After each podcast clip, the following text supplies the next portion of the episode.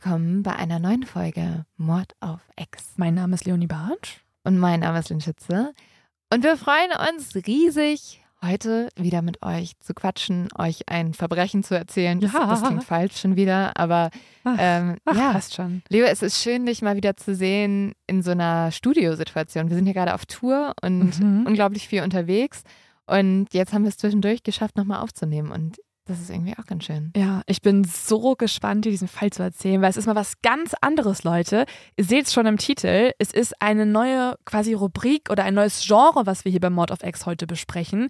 Denn heute geht es gar nicht mal um so blutige Mordtaten. Und alle jetzt so, Ich weiß. ciao. Ja, es ist wieder so, oh Mann. Ähm, nee, nee, nee, nee, nee. Heute haben wir was, wo ich echt mich frage, wie kann das so passiert sein? Was geht da im Kopf eines Menschen vor oder von vielen Menschen? Das, ähm, ja, ich will jetzt noch nichts spoilern, deswegen höre ich einfach auf mit diesem Satz und übergebe Ja. an deine Rubrik so dumm zum Verbrechen.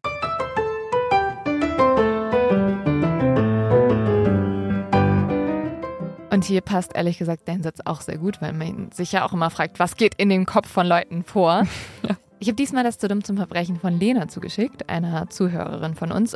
Lena hat mir ein zu dumm zum Verbrechen geschrieben, das bei ihrem Opa passiert ist. Der hat nämlich einen Traktor und in der Nähe von diesem Traktor ist eine große Mauer. Und mitten in der Nacht ist Lenas Oma dann aufgewacht, weil es einen sehr lauten Knall gab. Am nächsten Morgen guckt Lenas Opa auf die Überwachungskameras und sieht, dass da ganz viele Gestalten um seinen Traktor rumgelaufen sind. Stellte sich raus, eine Person von diesen Leuten hat versucht, den Traktor zu klauen, hat aber anscheinend nie einen Führerschein gemacht und ist einfach mit dem Traktor gegen die Mauer gefahren. War die Person besoffen? Ich weiß es nicht. Warum will man einen Traktor klauen? Das Also ist vielleicht so- auch nicht das schnellste und unauffälligste Fluchtfahrzeug. Aber so auf dem Land schon ganz praktisch. Vielleicht waren die Diebe so, ach, wir haben irgendwie richtig Bock, was zu beackern. wir brauchen nur noch einen Traktor. Ja, aber es hat nicht funktioniert. Der Traktor ist immer noch bei Lenas Opa und ähm, ja, Gott sei Dank. dumm, dumm, dumm, würde ich sagen. Vielen Dank, Lena. Also ich finde es immer total beeindruckend, dass wir so viele Hörerinnen und Hörer haben, denen zu dumm zum Verbrechen passiert Ja. Also ich denke mir immer so, ich versuche auch immer hier verzweifelt was aus meinem Leben zu erzählen, Ja. weil ich will auch mal von einem zu dumm zum Verbrechen berichten, aber bis auf die rote Ampel, über die ich manchmal gehe, gibt's da nicht wirklich viel. Ich erlebe jetzt nicht so was Spannendes. Ja, aber du erzählst uns ja zum Glück spannende Geschichten. Ganz genau. Und darum geht's heute. Und ich habe direkt eine Frage an dich, Lynn. Und Mhm. zwar, es geht so ein bisschen auch um Teenagerzeit. Oh. Und äh, deswegen mal kurz meine Frage an dich. Was für eine Art von Teenager warst du denn? Oh. Wie verpickelt warst du? Und wie ähm, ich wurde richtig gemobbt mal früher. Wirklich? Ja, also so noch in der Grundschule vor allem. Und das hat dazu geführt, dass ich, glaube ich, ein sehr unsicherer Teenager war und ein bisschen gebraucht habe, bis ich dann sehr tolle Freunde bekommen habe Mhm. und dadurch auch viel mehr Selbstbewusstsein und ähm, dann irgendwie mit meinen Leuten so mein Ding gemacht habe und ähm, eigentlich, glaube ich, verhältnismäßig eine ganz gute Teenagerzeit hatte. Sehr Aber schön. es hat auf jeden Fall traumatisch gestartet. Oh, aber gut sich entwickelt. Und würdest du sagen, du warst, also wie kann ich mich dich in der Schule vorstellen? In der ersten Reihe ähm, oder eher in der letzten Reihe mit Kaugummi und so einem wackelnden Stuhl? Ähm, ich war ein bisschen fr- frühpubertär. Deswegen äh, war ich immer in der letzten Reihe mit den Jungs. Oh, also geil. so ab 14. Oh und dann musste ich immer ins Lehrerzimmer. Aber und so ähm, kriminell, also bist du die Wege gegangen, weil das war bei mir ein bisschen so, ähm, dadurch, dass ich dann halt keinen Bock hatte, Mhm. war ich dann kurz vor der Klausur so, oh fuck, ich will ja eigentlich jetzt trotzdem irgendwie noch eine gute Note reißen, aber ich habe jetzt echt gar nicht mitgemacht. Und dann wurde ich einfach durch diesen Umstand extrem gut im Spicken. Ich habe die krassesten Spicker Oh ja. geschrieben. Ich habe die Schriftgröße auf ähm, irgendwie Mhm. acht gestellt. Ich habe es auf grauem Papier doppelseitig ausgedrückt und im BH versteckt. Ich hatte solche Spicker, die, das waren, das waren, das waren Romane. Ja, ich hatte ähm, sehr gute Freunde. Ich hatte eine Freundin, Deine Spicker sind Menschen gewesen. also ich hatte eine Freundin, die hat ähm, erst ihre französische Arbeit geschrieben und dann meine. Also Oh, geil. äh, der verdanke ich alles. können wir schon mal festhalten, wir waren ein bisschen kriminell, aber auch nicht wirklich. Also schon eher durchschnittliche Teenager. Und Deswegen gucken wir uns lieber mal ein anderes Leben an und damit geht's jetzt los.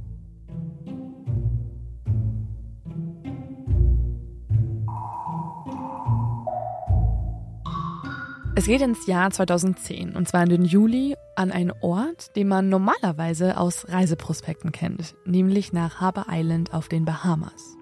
Es ist eine wunderschöne Insel mit Stränden, auf denen der Sand weiß-pink schimmert und laue Temperaturen und klares Wasser die Touristen anlocken.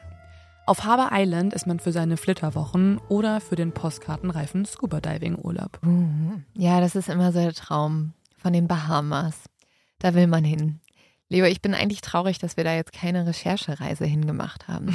Ich muss investigativ erforschen, ob das Wasser wirklich so blau ist und der Strand wirklich so weiß ist. Und dafür brauche ich mindestens zwei Wochen. Es ist auch einfach generell hart, wenn alle im Urlaub sind und man einfach in Deutschland rumhängt. Hast du auch gerade das Gefühl, dass eh alle im Urlaub sind? Ja, aber mein Bakun ist eigentlich Urlaub. Ah, okay. Deswegen kommst du ja morgen vorbei und dann äh, sind wir eigentlich auf den Bahamas. Also wir sind jetzt gerade noch auf den Bahamas. Nachts hört man ja eigentlich nur die Wellen. Eigentlich. Denn jetzt gerade ist auf einer Sandbank vor der Insel in den frühen Morgenstunden lautes Getöse zu hören. Menschen rufen und das mechanische Brummen der Motoren stört die nächtliche Ruhe. Im Wasser um die Sandbank herum sind Motorboote. Auf ihnen schwer bewaffnete Polizisten. Sie leuchten alle mit Scheinwerfern in Richtung der Sandbank. Ihr Lichtkegel trifft hier ein Boot, das dort auf der Sandbank aufgelaufen ist.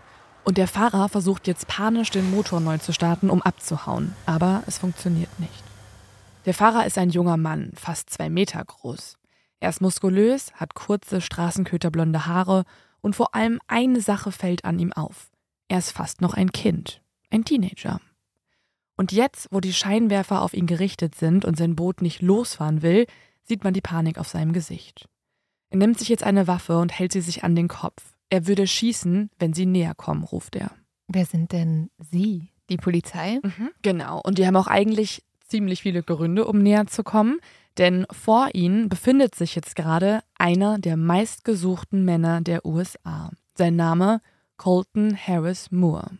Die Medien haben ihm aber einen anderen Namen gegeben und nennen ihn nicht mehr Colton, sondern hauptsächlich den Barfußbanditen. Nein. Ja, das ist sein inoffizieller Gangstername oder was auch immer. Das finde ich einen mega geilen Namen.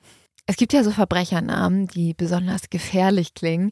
Und ich muss sagen, der Barfußbandit gehört nicht dazu. Nee, also der Barfußbandit klingt wirklich wie jemand, der eigentlich gerade irgendwo am Strand ein Yoga-Camp eröffnet hat oder so und sagt, Leute, bitte, alle herkommen, wir sind alle hier barfuß zusammen. So Oder in die Richtung. Irgendwie stinkt es auch automatisch für mich, wenn ich Barfußbandit höre. Ja, das könnte sein. Obwohl das natürlich auch böse ist. Ich gehe hier nur von meinen eigenen Füßen vielleicht auch.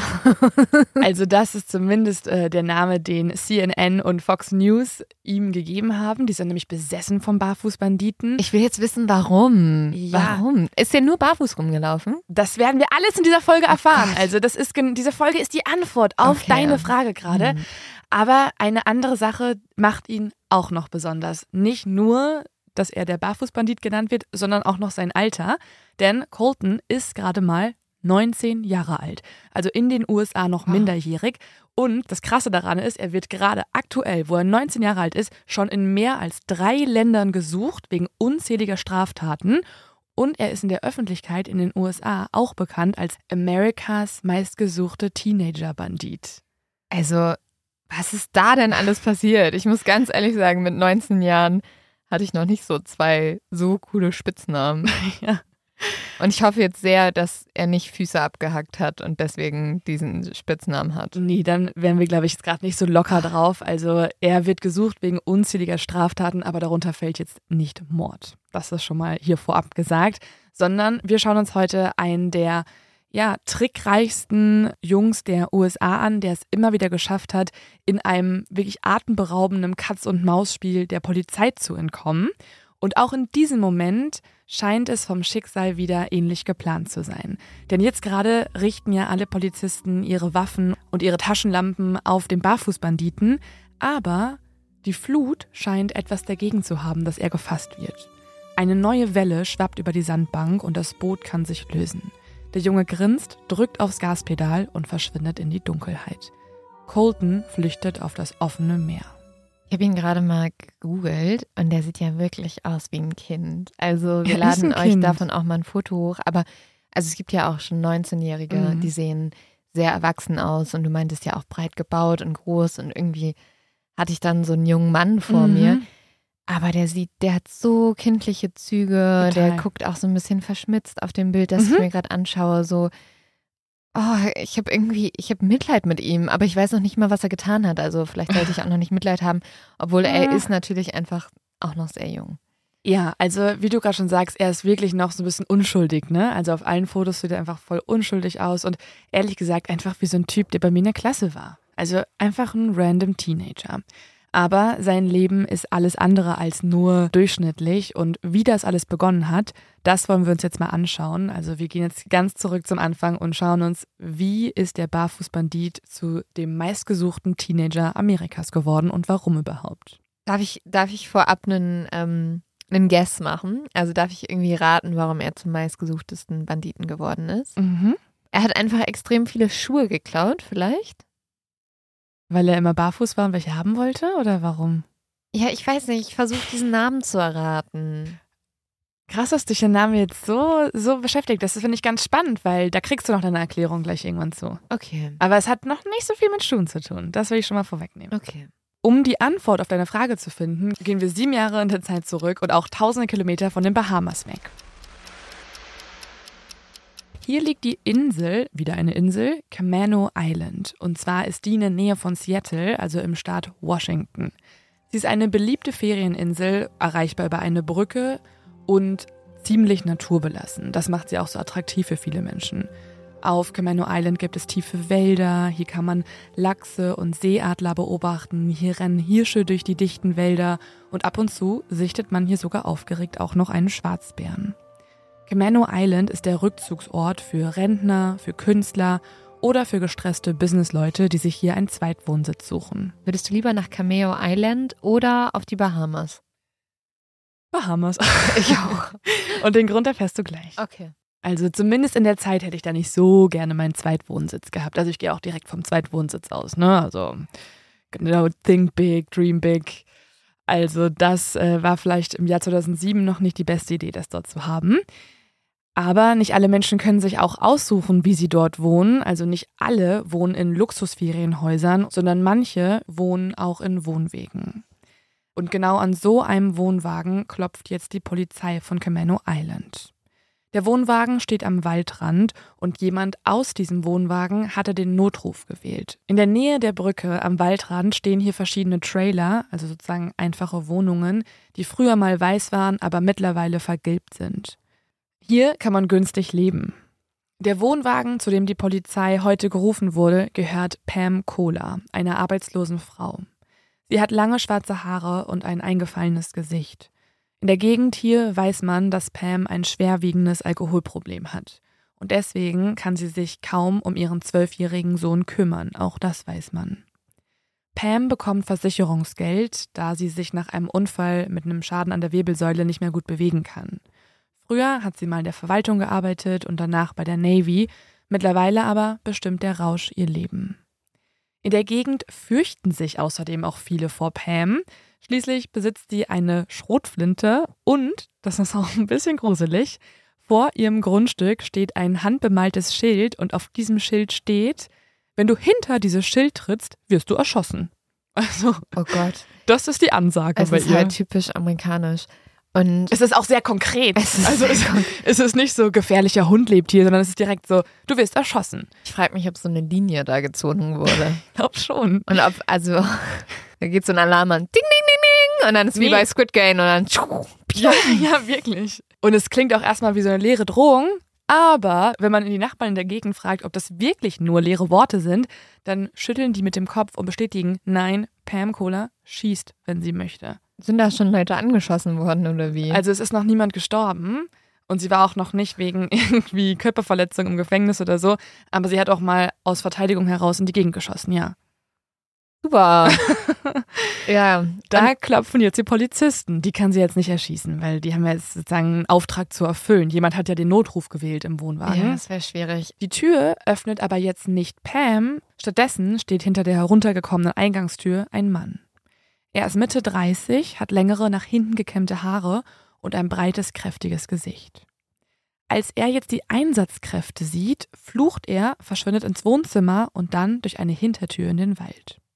Dort versucht sich der Mann jetzt zu verstecken, aber die Polizei rennt direkt hinterher und können ihn finden. Er versteckt sich nicht wirklich gut und sie können ihn erstmal festnehmen. Denn, wie sich jetzt herausstellt, das besagt der Polizeibericht, gibt es einen Grund, warum die Polizei überhaupt gerufen wurde. Im Wohnwagen finden sie nämlich einen verängstigten Jungen und dieser erzählt ihnen, was passiert ist. Sein Name ist Colton Harris Moore und es stellt sich heraus, dass er derjenige ist, der die Polizei gerufen hat. Der Mann ist nämlich sein Vater, der sich nach längerer Zeit mal wieder dort hat blicken lassen. Aber immer, wenn er vorbeikommt, endet es in Gewalt. Als der Streit jetzt eskaliert ist, hat er den Sohn erst in dornige Disteln geworfen und dann mehrfach gegen einen Zaun geschlagen. Was? Danach hat er ihn gewürgt und dabei geschrien, Weißt du nicht, dass ich wegen meiner Wut schon drei Menschen umgebracht habe? Colton hat sich losgerissen und dann verängstigt die Polizei gerufen. Stimmt das denn, dass der drei Menschen umgebracht hat? Konnte man nie, nie wirklich beweisen. Nee, es war einfach so eine Drohung oder etwas, das einfach der Polizei nicht aufgefallen ist. Aber er wirkt auf jeden Fall nicht nach einem guten Vater. Wenn, Überhaupt ist der, nicht. Ist er der Vater? Genau, das ist der leibliche Vater. Aber ähm, generell, wenn man mal auf Coltons Leben schaut, also wir gucken uns ja gerade die ersten Jahre in seinem Leben an, dann sieht man, dass das ziemlich instabil ist. Also zum Beispiel endet die Eskalation jetzt auch nicht dadurch, dass der Vater verhaftet werden kann, denn Coltons Mutter macht noch weiter. Sie schreit jetzt auch ihren Sohn an und schreit, siehst du, was du getan hast, sie nehmen dir jetzt deinen Vater weg. Also sie gibt quasi dem Jungen die Schuld, dass da überhaupt die Polizei antanzt. Und laut des Berichts ist sie auch so betrunken gewesen, dass sie noch nicht mal mehr aufstehen konnte dabei. Also Colton ist in eigentlich den schlimmsten Umständen groß geworden, die man sich nur vorstellen kann. Ja, also er wächst eigentlich nur mit seiner instabilen Mutter auf. Die Väter, die er hat, also er hat noch einen Stiefvater zwischendrin, der stirbt, als er zehn Jahre alt ist. Die wechseln auch immer wieder. Also eine Vaterfigur hat er eigentlich nie in seinem Leben. Und wenn sein leiblicher Vater nicht gerade irgendwie wegen Trunkenheit am Steuer oder Schlägereien oder Fahrerflucht im Gefängnis sitzt, dann arbeitet sein Vater als Fischer und ist auch deswegen viel unterwegs. Colton wendet sich auch einmal an einen Pädagogen in der Schule, um über die Probleme zu Hause zu sprechen, und dieser vermerkt daraufhin in einem Schulbericht, Zitat, Colton hat Angst, nach Hause zu gehen. Und in einem anderen Sozialbericht heißt es, Zitat, Colton will, dass seine Mama aufhört zu trinken und zu rauchen und stattdessen wieder eine Arbeit findet, damit sie zu Hause was zu essen haben, aber die Mama weigert sich. Das sind so die Berichte, die man finden kann aus der Kindheit und die sind natürlich hochproblematisch, wenn man bedenkt, dass ein Junge hier gerade aufwächst. Mir tun Kinder auch so leid, denen das passiert. Und ich glaube, das kann man sich gar nicht vorstellen, was einige Kinder einfach überall, auch in Deutschland, durchmachen müssen. Und dass einfach so eine heile Familie nicht immer der Normalfall ist. Nein, also eine Ausnahme, glaube ich, ganz häufig. Also Ja. im Endeffekt ist es so, dass auch hier oft die Polizei gerufen wird. Also Sozialarbeiter sind immer wieder bei Pam Kohler zu Hause. Aber teilweise wird Colton auch vor die Wahl gestellt. Gehst du zurück zu deiner Mama oder möchtest du ins Heim? Und natürlich wählt der Junge oft halt trotzdem das Zuhause bei der Mama, auch wenn sie keine gute Mutter ist. Es auch heißt das ist ja- so eine Regel. Ja, auch wenn du schwierige Familienverhältnisse hast und auch die Mutter und der Vater so schlimm sind wie in Mhm. dieser Situation. Das Schlimme ist ja auch oft, dass Kinder dann besonders auch ihre Eltern sehr doll lieben. Also Liebe und Hass liegt ja sehr nah beieinander und dass Kinder auch, die aus schwierigen Verhältnissen kommen, dann eher ganz doll wollen, dass sie die Liebe ihrer Eltern bekommen und dann auch immer dorthin wieder zurückgehen. Irgendwie am Ende denken, sie haben irgendwas falsch gemacht. Das ist natürlich, also wenn du einfach so früh sowas eingeprügelt Mhm. kriegst und dann wird dir immer gesagt, du bist schuld, du bist Mhm. jetzt schuld, dass dein Papa weg ist. Mhm. Boah, das macht natürlich was mit Kindern. Und es weckt vielleicht einen Wunsch nach Anerkennung, was ich mir vorstellen kann, was in diesem Fall Mhm. vielleicht auch eine Rolle spielt, oder? Ja, und diese familiären Probleme, die machen sich auch bald schon in seinem Verhalten sichtbar. Colton entdeckt nämlich ein Geheimnis, das für ihn zu einer Art von ja, Befriedigung führt, vielleicht auch zur Ablenkung oder auch Freiheit, nämlich das Klauen.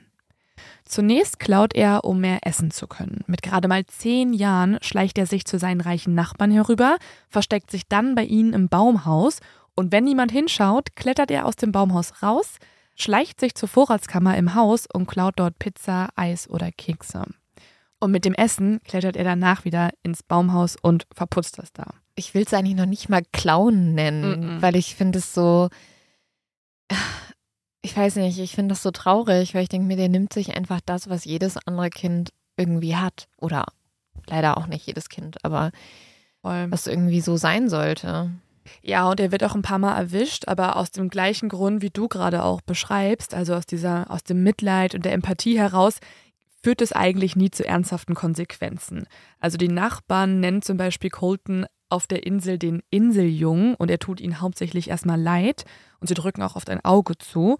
Und als Colton einmal vor Gericht steht wegen Lebensmitteldiebstahls, das hat er dann im Laden sozusagen begangen, da drückt auch hier der Richter ein Auge zu. In der Schule hat Colton kaum Freunde. In seiner ganzen Biografie findet sich eigentlich nur einer, den Colton wirklich als engen Freund bezeichnen würde. Und zwar ist das Harley Davidson Ironwing. Und ja, dieser Name hört sich ein bisschen ausgedacht an, ist er aber nicht. Echt? Nein. Ich finde, der hört sich so an, wie wenn ich mir einen Künstlernamen geben würde. Dann würde ich mich Harley Davidson nennen. Harley Davidson Ironwing. Mochten seine Eltern vielleicht sehr gerne ähm, Motorräder, also Harley Davidson. Warum nennt jemand sein Kind Harley Davidson? Was, also wie sehr willst du dein Kind bestrafen? Kurz mal Ja. zu ihm. Äh, ihr seht ihn jetzt gerade noch gar nicht, wenn ihr den Podcast hört. Er hat lange, lockige, schwarze Haare. Er ist deutlich kleiner als Colton. Also nochmal kurz zur Erinnerung, Colton ist zwei Meter groß. Also so groß sind auch nur wenige Menschen. Und er ist auch zwei Jahre älter. Harley, ich finde, also ich habe ihn auch in Action nochmal gesehen in einem Interview und wenn, also das ist so eine ganz merkwürdige Assoziation, die ich habe, aber in Ja. diesem Interview Kennst du das, wenn du manchmal halt Menschen mit Tieren vergleichst, äußerlich? Und die, oder die erinnern dich einfach an ein Tier? Das habe ich jedes Mal, wenn ich einen Hund und seinen Besitzer sehe. Sehen die schon Freddo ähnlich aus? Ihr habt schon extrem ähnliche Eigenschaften. ich nehme es einfach direkt als Beleidigung auf, weil ich finde Freddo wirklich hauptsächlich nervig. Also ich liebe ihn über alles, aber er ist auch echt Aber- nervig. Nein, nicht nervig, aber so, wenn ihr beide euren Willen wollt, dann guckt ihr so und seid so. Zeiteis. Und dann macht ihr immer so eine so, Oh, könntest du mich vielleicht, könntest du mir vielleicht das holen? Könnte ich vielleicht Essen haben? Stimmt, Aber aber es es sind schon extreme Ähnlichkeiten. Auch, Mhm. dass ihr beide eigentlich nur für Essen lebt, würde ich auch runterschreiben. aber okay, also das ist nicht die Assoziation, die ich bei Harley habe, sondern ehrlich gesagt denke ich einfach an ein Eichhörnchen. Ja, weiß ich nicht, ob Ich- ich, ich die lad mal ein- Verbindung ziehen würde. Ich lade dir nochmal einen kleinen Ausschnitt aus dem Interview auf Instagram und Social Media hoch und dann vielleicht denkst du auch an Eichhörnchen. Ähm, obwohl doch, wenn ich an einen Hund denken würde, dann eher an so einen Jack Russell. Auf jeden Fall so ein Schnauzerhund. Weißt du? So ein Also, bisschen. Ich weiß gar nicht, warum da diese Tiervergleiche kommen, ehrlich gesagt. Ich finde auf jeden Fall, Harley sieht mehr aus wie ein Bad Boy als Colton. Ja, auf dem Foto tatsächlich schon. Im Interview ist er sausympathisch, finde ich. Also er ist wirklich eher so ein lässiger Typ. Außer, dass er jetzt ähm, etwas macht. Und zwar, Harley besitzt etwas, das Colton sehr spannend findet, nämlich neue Sneaker, iPods, Bargeld und ein Laptop. Und das ist alles für jemanden, der keinen Nebenjob hat und gerade mal 16 Jahre alt ist, ganz schön cool. Aber ist er vielleicht ein bisschen reich oder sind seine Eltern vielleicht ein bisschen reich? Nee, gar nicht. Also genau das Gegenteil. Er ist zwar reich, aber nicht wegen seinen Eltern, sondern weil Harley gerade erst aus dem Jugendknast entlassen worden ist und vorher mehrfach in Ferienhäuser eingebrochen ist auf der Insel und das jetzt auch nicht unterlässt, nachdem er entlassen wurde, sondern schön damit weitermacht. Und sein Geld hat er wahrscheinlich irgendwo verbuddelt gehabt oder so, dass er das wieder. Ja, er hört ja nicht auf. Also er wurde zwar entlassen, aber er ist so, okay, los geht's. Das war eine kurze Pause, aber ich bin diesmal besser, hoffentlich, damit ich nicht wieder in den Knast komme. Und man muss jetzt sagen, Colton findet das ganz schön beeindruckend. Colton klaut ja schon seitdem er 10 ist, mittlerweile ist er 14. Er hatte außerdem auch in seinem Leben nie ein Vorbild. Niemanden, der ihn irgendwie an die Hand genommen hat und, und ihm irgendwas beigebracht hat, außer jetzt. Das ändert sich nämlich jetzt. Denn Harley wird jetzt quasi zu sowas wie Coltons Ausbilder. Er bringt Colton jetzt aber nicht bei, wie man irgendwie, keine Ahnung, irgendwelche mathematischen Formeln ausrechnet oder irgendwelche Buchhaltungsgedöns lernt oder so. Nein, Harley bringt Colton bei, wie er nicht nur Essen und ein paar Schuhe klaut, sondern wie er systematisch in die Ferienhäuser der Reichen einbricht und dabei richtig Beute macht. Und Harleys Leitspruch dabei ist, Jeder kann einen Diebstahl begehen, auch die dümmste Person auf der Welt. Jeder schafft es, irgendwie durch ein Fenster zu kommen. Er kommt mir irgendwie vor wie der Herr der Diebe. Also das, ähm, der bildet in Venedig verschiedene Diebe aus. Äh, Straßenkinder werden zu Dieben. Ja, also hatte der Herr der Diebe vielleicht auch so ein paar Grundregeln. Also Harley hat nämlich ganz schön viele. Mhm. Und die bringt er jetzt alle auch Colton bei und die sind wie folgt. Du darfst niemals einbrechen, wenn du die Bewohner kennst. Du darfst ebenfalls niemals das Licht anmachen und wenn du gesehen oder erwischt wirst, musst du alles fallen lassen und sofort rennen. Und die wichtigste aller Regeln ist, du darfst dich niemals schuldig fühlen. Die Leute, bei denen du einbrichst, haben genug und das, was sie haben, ist versichert. Und verletzt wird ja auch niemand. Und mit genau diesen Grundtugenden an der Hand soll jetzt Colton sein Ausbildungsverfahren starten. Darf ich noch eine Grundtugend dazu Mhm. packen? Höre dir vor, Linz zu dumm zum Verbrechen an und lerne daraus Mhm. und äh, lasse zum Beispiel nie Sachen am Tatort zurück. Komm irgendwie nicht auf die Idee, dein Handy dort zu laden, in einem schnelle Flu Fluchtfahrzeuge, hab irgendwie, sei in der Lage, die zu fahren. Also eigentlich ist unsere Rubrik zu dumm zum Verbrechen das Gegenbeispiel für Harleys Leitspruch, denn doch, es gibt Leute, die sind zu dumm, um Verbrechen zu Auf begehen. jeden also, Fall. Harley, ähm, wir haben noch eine eigene Rubrik, kannst du mal reinhören Ja. und dann ähm, zeigen wir dir, dass dein Leitspruch, jeder kann Verbrechen begehen, nicht stimmt. Nee, würde ich auch nochmal hinterfragen. Aber Colton, so stellt sich jetzt heraus, ist einer der besten Lehrlinge, die Harley jemals hatte. Er hatte auch erst nur einen, das ist halt Colton, aber trotzdem, er ist einfach mega gut. Nachts zeigt Harley ihm jetzt, wie man Schlösser aufbricht, wo man draußen auch den versteckten Zweitschlüssel finden kann. Und oh ja. Ich glaube, Ja. das ist so einfach, leider. Ja, nach dieser Folge wollt ihr das vielleicht dann doch nicht mehr unter der Fußmatte lagern oder irgendwie draußen beim Stein oder so. Ja. Das sollte man vielleicht nicht machen, denn genau hier suchen jetzt Harley und Colton und sie lernen auch, wie man möglichst schnell durch die Schubladen wühlen kann, um die wirklich wertvollen Sachen zu finden. Wie denn das? Würde ich gern wissen, um meine Sachen wiederzufinden, die ich verloren habe. Ja, das stimmt. Wir bräuchten so eine Masterclass von Colton und Harley. Wie finde ich meinen Autoschlüssel in zwei Sekunden, wenn ich ihn verloren habe? Ehrlich gesagt, ich habe mich schon so dermaßen oft ausgeschlossen, dass sogar ich mittlerweile eine Masterclass geben kann, wie man bei mir zu Hause einbricht. Ah, Ja. Gut. Ich Zeigt hoffe- aber auch, dass man bei dir extrem leicht einbrechen ja, kann. man braucht wirklich eigentlich sogar nur, obwohl das würde ich vielleicht rausschneiden, je nachdem, wie leicht man. wir unterbrechen, wir lokalisieren kann. unterbrechen das jetzt zu Leos eigenem Schutz. Aber zurück zu Harley und Colton. Ja, die beiden werden jetzt ein krass gutes Duo. Also sie sind unfassbar effektiv zusammen. Und sie merken auch, sie mögen sich ganz schön gerne. Sie verbringen jetzt fast jeden Tag miteinander, aber nicht irgendwie wie Freunde am Strand oder im Kino. Nein, Harley und Colton treffen sich erst, wenn es schon dämmert. Klingt jetzt irgendwie wie eine vielleicht so eine kleine Romanze Ja, oder so. ich Ne? So sagen- könnte eine Liebesgeschichte starten. Ist es eine Love Story? Beim Sonnenuntergang treffen sie Ja. sich und nehmen den letzten Bus in ein neues Dorf auf der Insel. Aber dort verstecken sie sich wiederum zwischen den Bäumen und spähen die Häuser aus. Ach Mann. Auf der Insel ist so ungefähr jedes dritte Haus ein Ferienhaus und diese sind oft vorübergehend halt leer, wenn die Leute dann irgendwie auf dem Festland chillen. Und das ist für die beiden halt der Jackpot, denn wenn klar ist, dass niemand im Haus schläft, huschen die beiden rein. Und jetzt heißt es beeilen. Sie klauen in erster Linie Technik, Schmuck und Bargeld. Und manchmal nehmen sie auch nicht nur ein Haus auseinander, sondern sogar drei Häuser in der gleichen Nacht. Mit vollen Taschen nehmen sie dann den ersten Bus zurück nach Hause und das war's dann. Die beiden kehren mit neuen Sachen in ihre eigenen Zuhause zurück. Nach Hause heißt aber für Colton nicht zum Trailer, sondern mittlerweile wohnt er an einem Zelt in den Wäldern neben dem Wohnwagen. Weil seine Eltern so schlimm sind. Ja, tatsächlich ist es so, Colton ist mittlerweile 15 Jahre alt und er und seine Mama kommen überhaupt nicht mehr klar. Sie streiten nur noch und tatsächlich gibt es auch körperliche Auseinandersetzungen. Ja, die gab es ja vorher anscheinend auch schon, zumindest Mhm. mit dem Vater. Oh, Ja, und Colton- richtig leid, ey. Ja, und Colton ist jetzt auch ein bisschen größer. Er ist selber auch ein bisschen muskulöser geworden. Das heißt, es kann auch schon mal richtig eskalieren von beiden Seiten. Und Colton versucht auch manchmal noch irgendwie das Ganze zu besänftigen. Zum Beispiel bringt er manchmal der Mutter ein Selbsthilfebuch mit, wie man nüchtern werden kann, aber sie verbrennt es. Er möchte sie manchmal bei den anonymen Alkoholikern anmelden, sie schlägt ihn. Und die Streite werden auf diese Art und Weise immer intensiver und eskalieren, sodass Colton irgendwann rausfliegt und jetzt komplett auf sich selbst gestellt ist.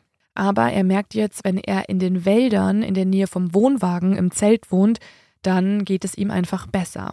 Außerdem hat er hier auch Platz für all seine Sachen, die er mittlerweile geklaut hat, und deswegen baut er sich hier sein neues Zuhause auf. Von hier aus geht er jetzt auch in die Schule oder trifft seinen Kumpel Harley für die gemeinsamen Diebstähle. Colton und Harley haben auch ein weiteres Hobby. Sie brechen nicht nur in Häuser ein und nehmen sich dort alles, was sie finden, sondern sie klauen, beziehungsweise wie sie sagen, leihen auch teure Autos von den Leuten aus. Okay. Aber die wissen davon nicht so wirklich was, also sonst würden die ja nicht ihre Autos einfach verleihen.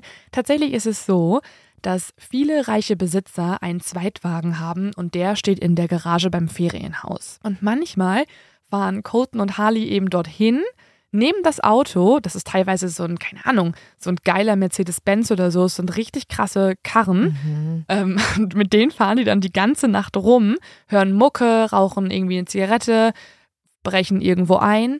Dann fahren sie wieder zurück, tanken vorher noch, putzen das Auto noch und stellen es zurück in die Garage, damit niemand was bemerkt. Ganz schön, ganz schön höflich, oder? Mega höflich. Das ist auch so geil, weil das erzählt, also Colton hat nie wirklich Interviews gegeben, deswegen ist das Mhm. meiste halt von Freunden zusammengetragen oder von Polizeiakten. Aber im Gegensatz zu Colton gibt Harley ganz schön gerne Interviews, also das kleine Eichhörnchen. Und er erzählt das so ein bisschen stolz. Er sagt dann so, "Hö, voll der geile Service. Also er ist fast so ein bisschen so. Jetzt finde ich es auch gar nicht so verwerflich, muss ich ehrlich gesagt sagen. Ja, also es ist natürlich immer noch illegal. Ich verstehe das irgendwie nicht, warum die da so die Grenze ziehen. Ja, weil nach einem Auto suchst du halt viel intensiver, ne? Ja, okay. Sie brechen ja oft in die Mhm. Häuser ein, verschwinden wieder, man kann es dann nicht rekonstruieren. Bei dem Auto wirst du ja auch gesehen und so, Ja, wenn das du stimmt. es länger hast. Eines Nachts holt Colton seinen Kumpel Harley jetzt in einem Pickup-Truck ab. Ein Wunder, dass die nicht einfach immer auf einer Harley rumfahren, ne? Ja. Er fährt dann mit Oh, dem. auf den Joke hast du richtig gewartet. Das ist, der ist auch wirklich gar nicht so lustig. Nein. Nee. Sie fahren dann mit dem Pickup-Truck zu einem Ferienhaus. Das hat Colton nämlich schon länger beobachtet.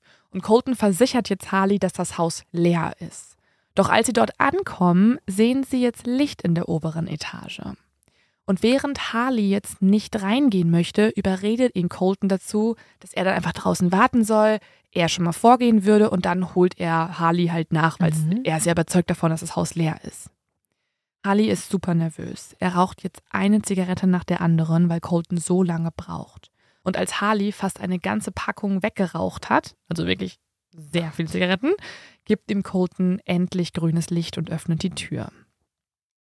Im Haus angekommen, nehmen sich die beiden jetzt erstmal was zu trinken. Das machen sie öfter. Also sie mm, gucken erstmal in den Kühlschrank. Colton ähm, gießt sich ein großes Glas Orangensaft ein. Die sind ja auch ganz schön durstig geworden durch die ganzen Zigaretten. Und sie atmen erstmal durch. In diesem Moment geht plötzlich das Licht an und zwei Polizisten stehen mit gezogenen Waffen vor den Jungs. Aber statt sich zu ergeben, wirft Colton jetzt das Glas auf den Boden und rennt einfach los. Nicht nur die beiden Polizisten schauen jetzt total verwirrt umher, auch Harley versteht überhaupt nicht, wie man, wenn dort gezogene Waffen auf sie gerichtet sind, man einfach loslaufen würde. Ihr überlegt jetzt kurz und dann rennt auch er los. Jeder zieht jetzt einen Polizisten auf sich, sie schaffen es aber, die Polizisten irgendwie im Wald abzuhängen und können fliehen rein in den dunklen Wald. Mhm. Das ist jetzt das erste von vielen, vielen Malen, die Colton der Polizei entkommen wird. Und von nun an ist die Polizei hinter ihm her, nah an ihm dran, aber nie nah genug. Von nun an trennen sich Harley und Coltons Wege und Colton ist jetzt mit 15 Jahren wieder mal komplett auf sich alleine gestellt. Und warum trennen sich die Wege? Weil das jetzt irgendwie Harley ein bisschen zu viel war? Ja, also Colton hat ihn ja auch überredet und Colton ist definitiv der risikofreudigere von beiden. Mhm. Und auch jemand, das ähm, wird man jetzt ziemlich schnell merken, der diesen Kick auch möchte. Also er Mhm. findet es jetzt nicht tragisch, dass die Polizei ihm so nah auf den Fersen ist. Er braucht dieses Adrenalin fast so ein bisschen. Ja, das ist so krass, ne? Es gibt ja Leute, die so ticken und ich bin das absolute Gegenteil. Echt, ich kann doch nicht mal Bahn fahren mit einer, ähm, ohne eine Fahrkarte. Da Ja. sterbe ich schon 10.000 Tode. Also von dieser Art von Adrenalinkick bin ich auch weit entfernt. Ich finde es, glaube ich, nicht so schlimm wie du. Ja, du bist, so ein bisschen- besser, du bist besser als ich mit sowas. Und ich versuche mich zu bessern, aber ich kann wirklich, Nein. ich kann, ich kann noch nicht mal über eine rote Ampel gehen. Also selbst da fühle ich mich schon schlecht. Boah, ich fühle mich richtig schlecht, wenn kein Auto kommt und ich stehen bleibe bei einer roten Ampel. Wenn wirklich kein Auto kommt, ich bin dann richtig Nee. so. Ich hasse Risiko. Ich hasse es. Die Polizei von Camano Island ist natürlich jetzt absolut alarmiert. Sie konnten zwar Colton jetzt nicht auf frischer Tat ertappen, aber die Ermittler sind sich sicher, irgendwann werden sie schlauer sein als dieser 15-Jährige. Also, das ist ja noch ein Kind und es wird irgendwann auch auffallen, dass der halt ein, ja, der muss doch einen zweiten Fehler machen. Und sie haben recht.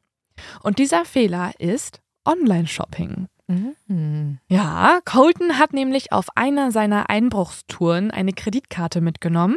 Mit dieser bezahlt er jetzt im Internet und das Paket wiederum lässt er zu einer Adresse schicken, die er vollkommen zufällig ausgesucht hat, damit das natürlich nicht auffliegt, dass Mhm. ne, das irgendwie an seine Mutter geschickt wird oder so. Colton wartet dann den ganzen Tag dort bei dieser Adresse auf das Paket und als der Postbote ihm entgegenkommt, steht er auf und geht auch ihm entgegen. Es dämmert mittlerweile und er will gerade das Paket vom Postboten annehmen, was Colton in diesem Moment aber nicht weiß. Dieser Postbote ist nur verkleidet als Postbote. Mhm. In Wirklichkeit nähert sich ihm gerade einer der Polizisten undercover. Und was Colton auch nicht weiß, in den Büschen um das Haus herum haben sich noch weitere Polizisten versteckt. Im nächsten Moment, als Colton gerade vom Fake-Postboten das Paket entgegennimmt, springen alle anderen Polizisten aus den Büschen und schreien: Stopp, Colton, du bist verhaftet. Doch. Wow, die haben ja richtig dazu gelernt nach der Waffe. Ja. Stopp, stehen bleiben, ich habe dich gesehen. Colton hält davon auch äh, wenig bis gar nichts. Er rennt einfach wieder los. Ihm ist es egal, dass wieder irgendwelche Pistolen auf ihn gerichtet sind. Er Wäre aber auch geil gewesen, wenn er jetzt gewesen wäre. Ach so, ja, sorry. Ach geil, ja, sorry. Ja, ich habe äh, das letztes Mal bin ich einfach geflüchtet, jetzt mache ich es anders. Nee, gar nicht. Er flüchtet mit seinem Paket in den Wald und rennt und rennt und rennt, bis er irgendwann zwischen den dunklen Bäumen verschwindet. Denn das Ding ist, Colton wohnt ja mittlerweile hier im Wald und kennt sich deswegen auch viel besser hier aus als all die Polizisten zusammen. Und deswegen hat er auch im Dunkeln ganz schön gute Orientierung. Colton rennt jetzt so schnell wie er kann. Zwischendurch verliert er noch sein Paket, aber er kann zum zweiten Mal entkommen. Die Polizei ist super frustriert und etwas später setzen sie jetzt Fährtenhunde ein. Diese finden das Zelt mit einem Haufen gestohlener Dinge, aber Colton ist nicht mehr im Zelt. Die Polizei durchsucht das Zelt jetzt und dort finden sie eine Digitalkamera. Und auf der Kamera, das ist fast schon zynisch, befinden sich hunderte Selfies. Und auf all diesen Selfies grinst Colton in die Kamera. Und hält so einen Barfußfuß in die Kamera vielleicht. Ja, da existiert es noch nicht mit dem äh, Barefoot-Bandit, der Name. Aber ähm, er lächelt fast so, als wenn er sich so ein bisschen über sie lustig machen würde. Ja, würde ich auch. Und man könnte sich ja denken, so, oh, dumme Polizei mal wieder und so weiter. Es ist tatsächlich so, dass es äh, schon ziemlich lange auf der Insel dauert, um da irgendwie Verstärkung immer zu holen. Dass es außerdem in dieser Zeit auch noch Budgetkürzungen gab und deswegen relativ wenig Polizei auf Camano Island existierte. Also es sind jetzt nicht die absoluten Trottel. Ja, aber man muss schon sagen, dass da halt gerade extrem viele Polizisten waren, die dann einfach so einen 15-jährigen Jungen im Wald verloren haben. Das stimmt auch mal wieder. Ich wollte sie ein bisschen retten, damit wir sie nicht zu sehr bashen, aber aber also ja. vielleicht. Ja. Hau mal also, drauf, lieber. äh, Vielleicht sollte die Polizei da so ein Training machen, demnächst, wo so ein Jugendlicher vor ihnen wegläuft und sie müssen ihn einfach fangen. So Oder sollten sie 20 einfach so Leuten. joggen gehen? Ja. Also ich sage ja nicht, dass ich ihn fangen würde, obviously nicht, aber also ich bin ja auch keine Polizistin. Ja, also die Polizei ist jetzt ziemlich frustriert. Äh, Colton hingegen hat mal wieder gewonnen. Er realisiert jetzt aber, dass er unter Druck ist. Also haut er von nun an auch erstmal aus dem Wald ab und hinterlässt seiner Mama noch einen Zettel. Und auf diesem Zettel steht folgendes. Die Polizei war hier. Ich komme nicht mehr zurück die nächsten Monate. Sie haben mein Handy. Ich muss nun meine Partner beauftragen, das zu regeln. Wie bitte? PS, die Polizei will spielen, hä? Das hier ist kein Spiel, das ist Krieg. Sag ihnen das. Das klingt so hart wie ein pubertierender Teenager, der einfach sich ein bisschen geil fühlt gerade. Was hat der denn für Partner? Der hat natürlich keine Partner. Also der, das nachweislich hatte er einfach zu diesem Moment keine Partner, die er irgendwie in seinen Krieg schicken kann. Oh das ist einfach halt jemand, der Hat- das hat Col- sehr ernst nimmt. Hat Colton so richtig schlimme Sachen gemacht, weil ich finde ihn auch, also ich finde es ein bisschen, Er hat nicht schlimme Sachen gemacht, nee. okay, weil ich finde es auch ein bisschen cool. Ja, da bist du nicht die Einzige. Also ich denke mir so, was für Eier hatte der bitte? ich früher so, Mama, heute ähm, gehe ich nicht um 10 schlafen. So, und er so, äh, ich muss mich mit meinen Partnern beraten. Ich berate mich nun, das hier ist nämlich Krieg. ja. Colton wohnt von nun an immer wieder erneut in verschiedenen Ferienhäusern, in die er einbricht. Und dort duscht er, dort isst er und dort schläft er jetzt auch. Fast jeder dieser Tatorte kann am Ende Colton zugewiesen werden, denn so richtig Mühe gibt er sich nicht, seine Spuren zu verwischen. Wie ungefährdet sich Colton bei seinen Einbrüchen fühlt, zeigt auch, dass er immer wieder, wenn es in diesen Häusern einen Computer gibt mit Internetanschluss, dass er diesen auch benutzt. Manchmal bestellt er sich dann hier Pfefferspray, manchmal holt er sich Campingzubehör, oft schaut er aber auch einfach nur Pornos dort. Eine Sache macht Colton auch immer wieder in diesen Häusern. Er spielt Flugsimulator oder bestellt sich Fachbücher über das Fliegen. Mhm. Denn Colton hat neben den Einbrüchen eine weitere große Faszination Fliegen. In einem anderen Ferienhaus schaut Juanita Rogers abends auf der Couch Fernsehen. Gegen Viertel nach acht, es ist schon dunkel draußen, hört sie aus dem Nachbarhaus komische Geräusche. Sie geht hier zum Fenster und sieht, dass sich in dem Haus der Nachbarn ein kleines Licht relativ schnell von A nach B bewegt. Sie kann nicht so ganz zuordnen, was dort passiert. Sie hat zwar irgendwie in der Presse gehört, dass es einen Jungen gibt, der mal herumläuft und einbricht, aber daran denkt sie jetzt erstmal nicht sofort. Also ruft Juanita jetzt erstmal ihren Mann und ihre Tochter und zu dritt schauen sie jetzt dieses Licht an, was sich immer wieder am Fenster kurz hin und her bewegt. Und jetzt sind sie sich gemeinsam einig, sie müssen die Polizei anrufen. Dieses Mal sind die Behörden jetzt schneller da und sie haben auch dazugelernt, sie blockieren jetzt nicht nur das eine Haus, sondern direkt die ganze Straße, damit er nicht wieder weglaufen kann. Mehrere Polizisten umstellen das Haus jetzt und Scheinwerfer leuchten die Front an. Die Beamten sind sich nämlich sicher, dass der Einbrecher im Haus Colton ist. Also rufen sie jetzt seinen Namen durch ein Megafon, immer wieder. Und irgendwann geht das Fenster auf und Colton antwortet. Er ruft: Ich habe gerade keine Zeit, ich bin am Telefonieren. Geil. Also dieser Junge macht mich fertig. Ja. Die Polizei so, gar kein Stress, Colton, nimm dir deine Zeit. Ja, Ähm, tatsächlich. Tatsächlich ist es nicht so äh, fernab von der Realität, denn Colton erklärt der Polizei jetzt, dass er mal wieder mit seiner Mutter telefonieren musste. Also er wollte einfach mal wieder so ein bisschen, ja, so ein bisschen Gossip hören, so ein bisschen sich auf dem Laufenden halten. Und die Polizisten sollen warten. Denn wenn sie warten würden, ungefähr so eine Stunde, muss er noch telefonieren, sagt er, dann würde er sich freiwillig stellen. Nee, Moment, also das ist doch ein Joke, oder? Ja, nein, nein, nein. Also nein, wie kann er überhaupt diesen Satz zu Ende führen, ohne dass Beamte angestürzt kommen und ihn verhaften? Sie haben einfach, glaube ich, ein bisschen Respekt vor ihm, dass er es irgendwie sonst wieder rausschafft. Leo, wieso wolltest du eben die Polizei verteidigen? Also ich verstehe das nicht. Mm, Also, nee, Moment, Moment. Also du kannst mir doch nicht erzählen, dass die Polizei da jetzt eine ne Stunde lang sitzt, selbst so ein kleines Käffchen trinkt Mhm. und einfach auf Doch, Colton wartet. Doch, doch, doch. Sogar noch mehr. Er Nein. sagt jetzt auch noch, Nein. dass er nur sich verhaften lässt, wenn seine Nein. Mutter mit ihm noch zu Ende reden äh, darf. Oh. Denn er würde sich gerne mit ihr über den Familienhund erkundigen, den die beiden sich irgendwann geholt haben. Hä? Und er möchte ein paar Updates bekommen. Und diese Bedingungen werden erfüllt. Hat irgendjemand aufgepasst und gemerkt, dass Colton überhaupt nicht mehr bei seiner Mutter lebt? Ja, aber der ist schon zweimal geflüchtet. Der hat mittlerweile einen Status. Straße abgesperrt. Er hat Soll noch eine sich so weitere Tunnel Bedingung. buddeln oder wie? I don't know. Nee, Äh, zum- also, nee. Zumindest, zumindest das erfüllen sie ihm schon mal und noch mehr. Nein. Er hat sogar noch einen Lieblingspolizisten. Er kennt ja mittlerweile schon die Polizei, ja? Und bei beiden ähm, Zusammenkünften mit der Polizei hat er sich einen rausgepickt, den er mehr mag als die anderen, denn der wirkte auf ihn netter.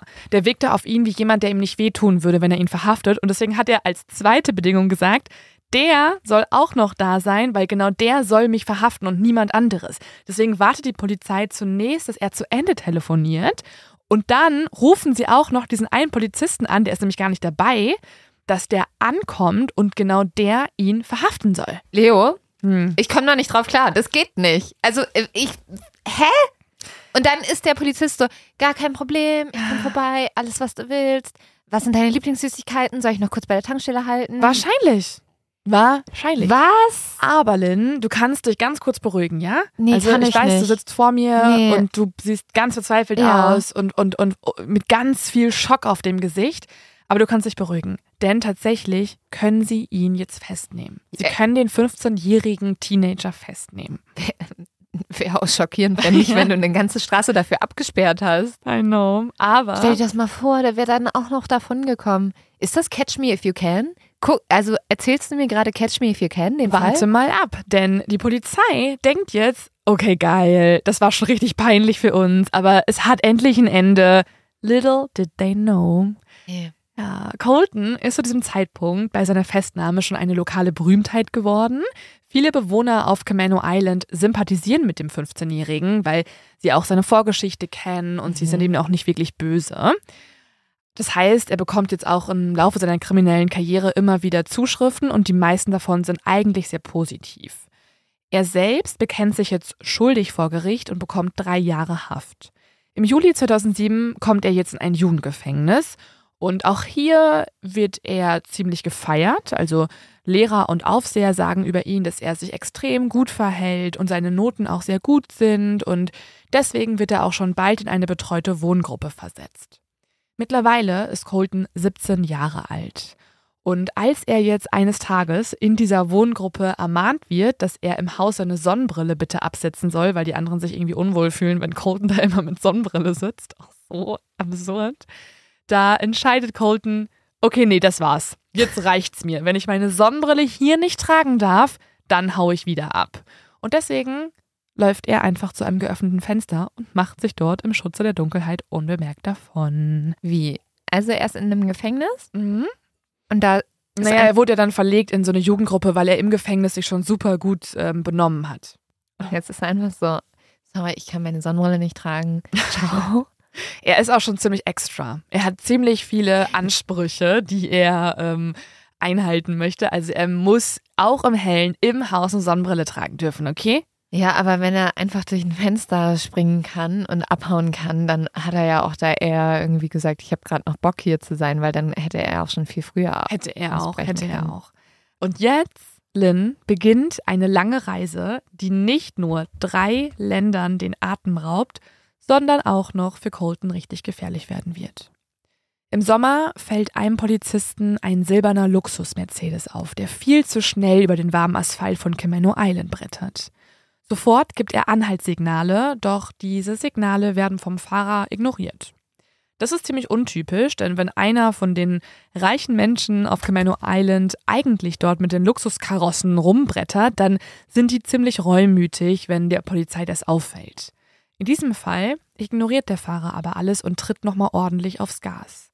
Der Polizist nimmt nun die Verfolgung auf, aber er hat keine Chance. Der Sportwagen verschwindet und Colton ist wieder mal davongekommen. Langsam gehen Colton aber die Häuser aus, in denen er wohnen kann. Die meisten haben mittlerweile auch Sicherheitssysteme installiert und deswegen ist ihm klar, er muss runter von der Insel. Und jetzt wird's richtig verrückt. Und diesen Teil, der jetzt kommt, den konnte ich erstmal nicht glauben.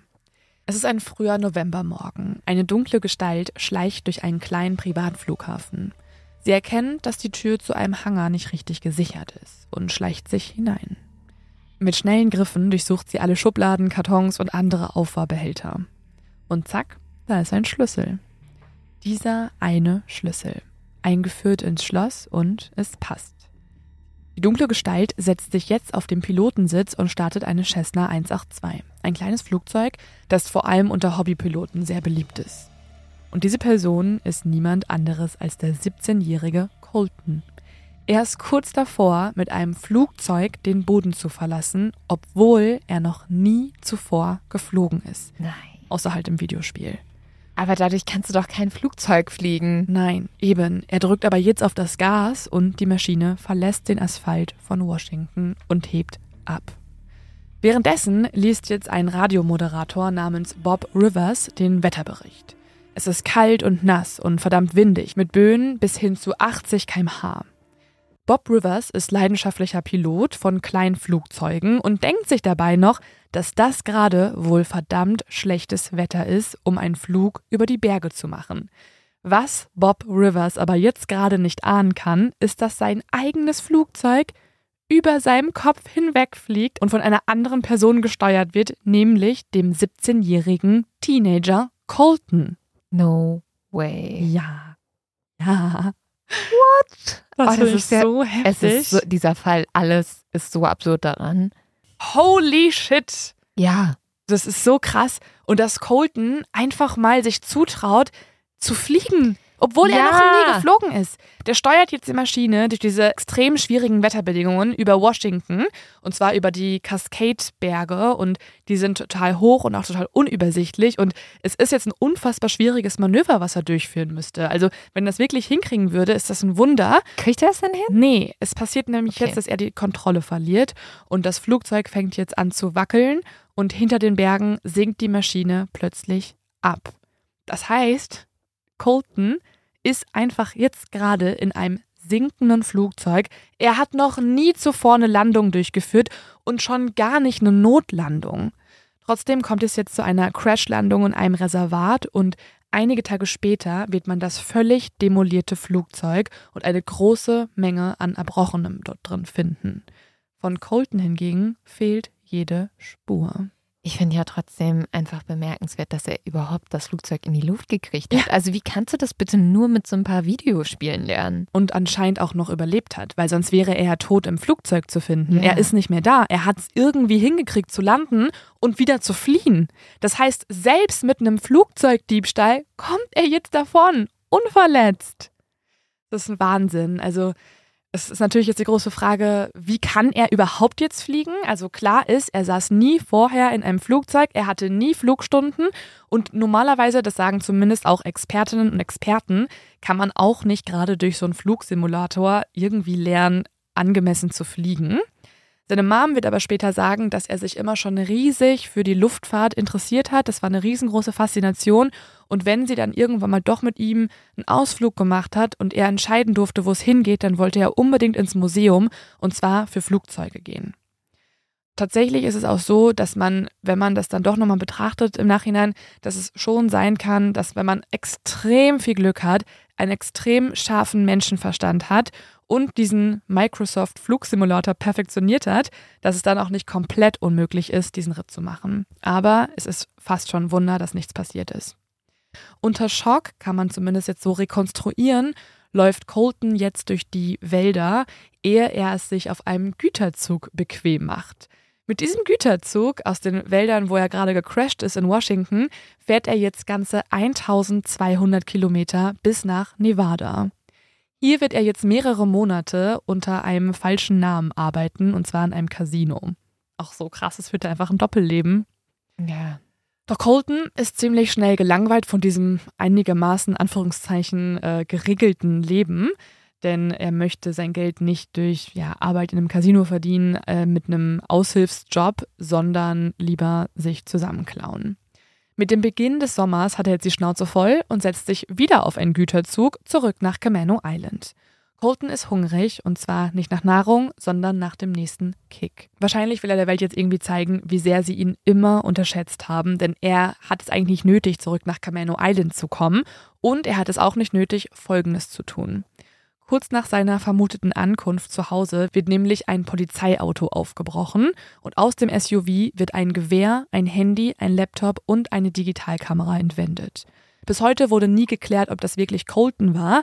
Allerdings gibt es auf Camano Island nicht so viele Leute, die sich sowas trauen würden und auch der Modus operandi schreit nur so nach Colton Harris Moore. Und Colton möchte erneut fliegen. Im September bricht Colton jetzt auf einer Nachbarinsel in einen kleinen Flughafen ein.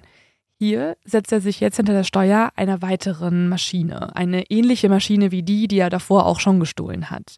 Doch auch jetzt ist der Flug wieder nur kurz. Er landet zwölf Kilometer weiter auf den Orcas Island.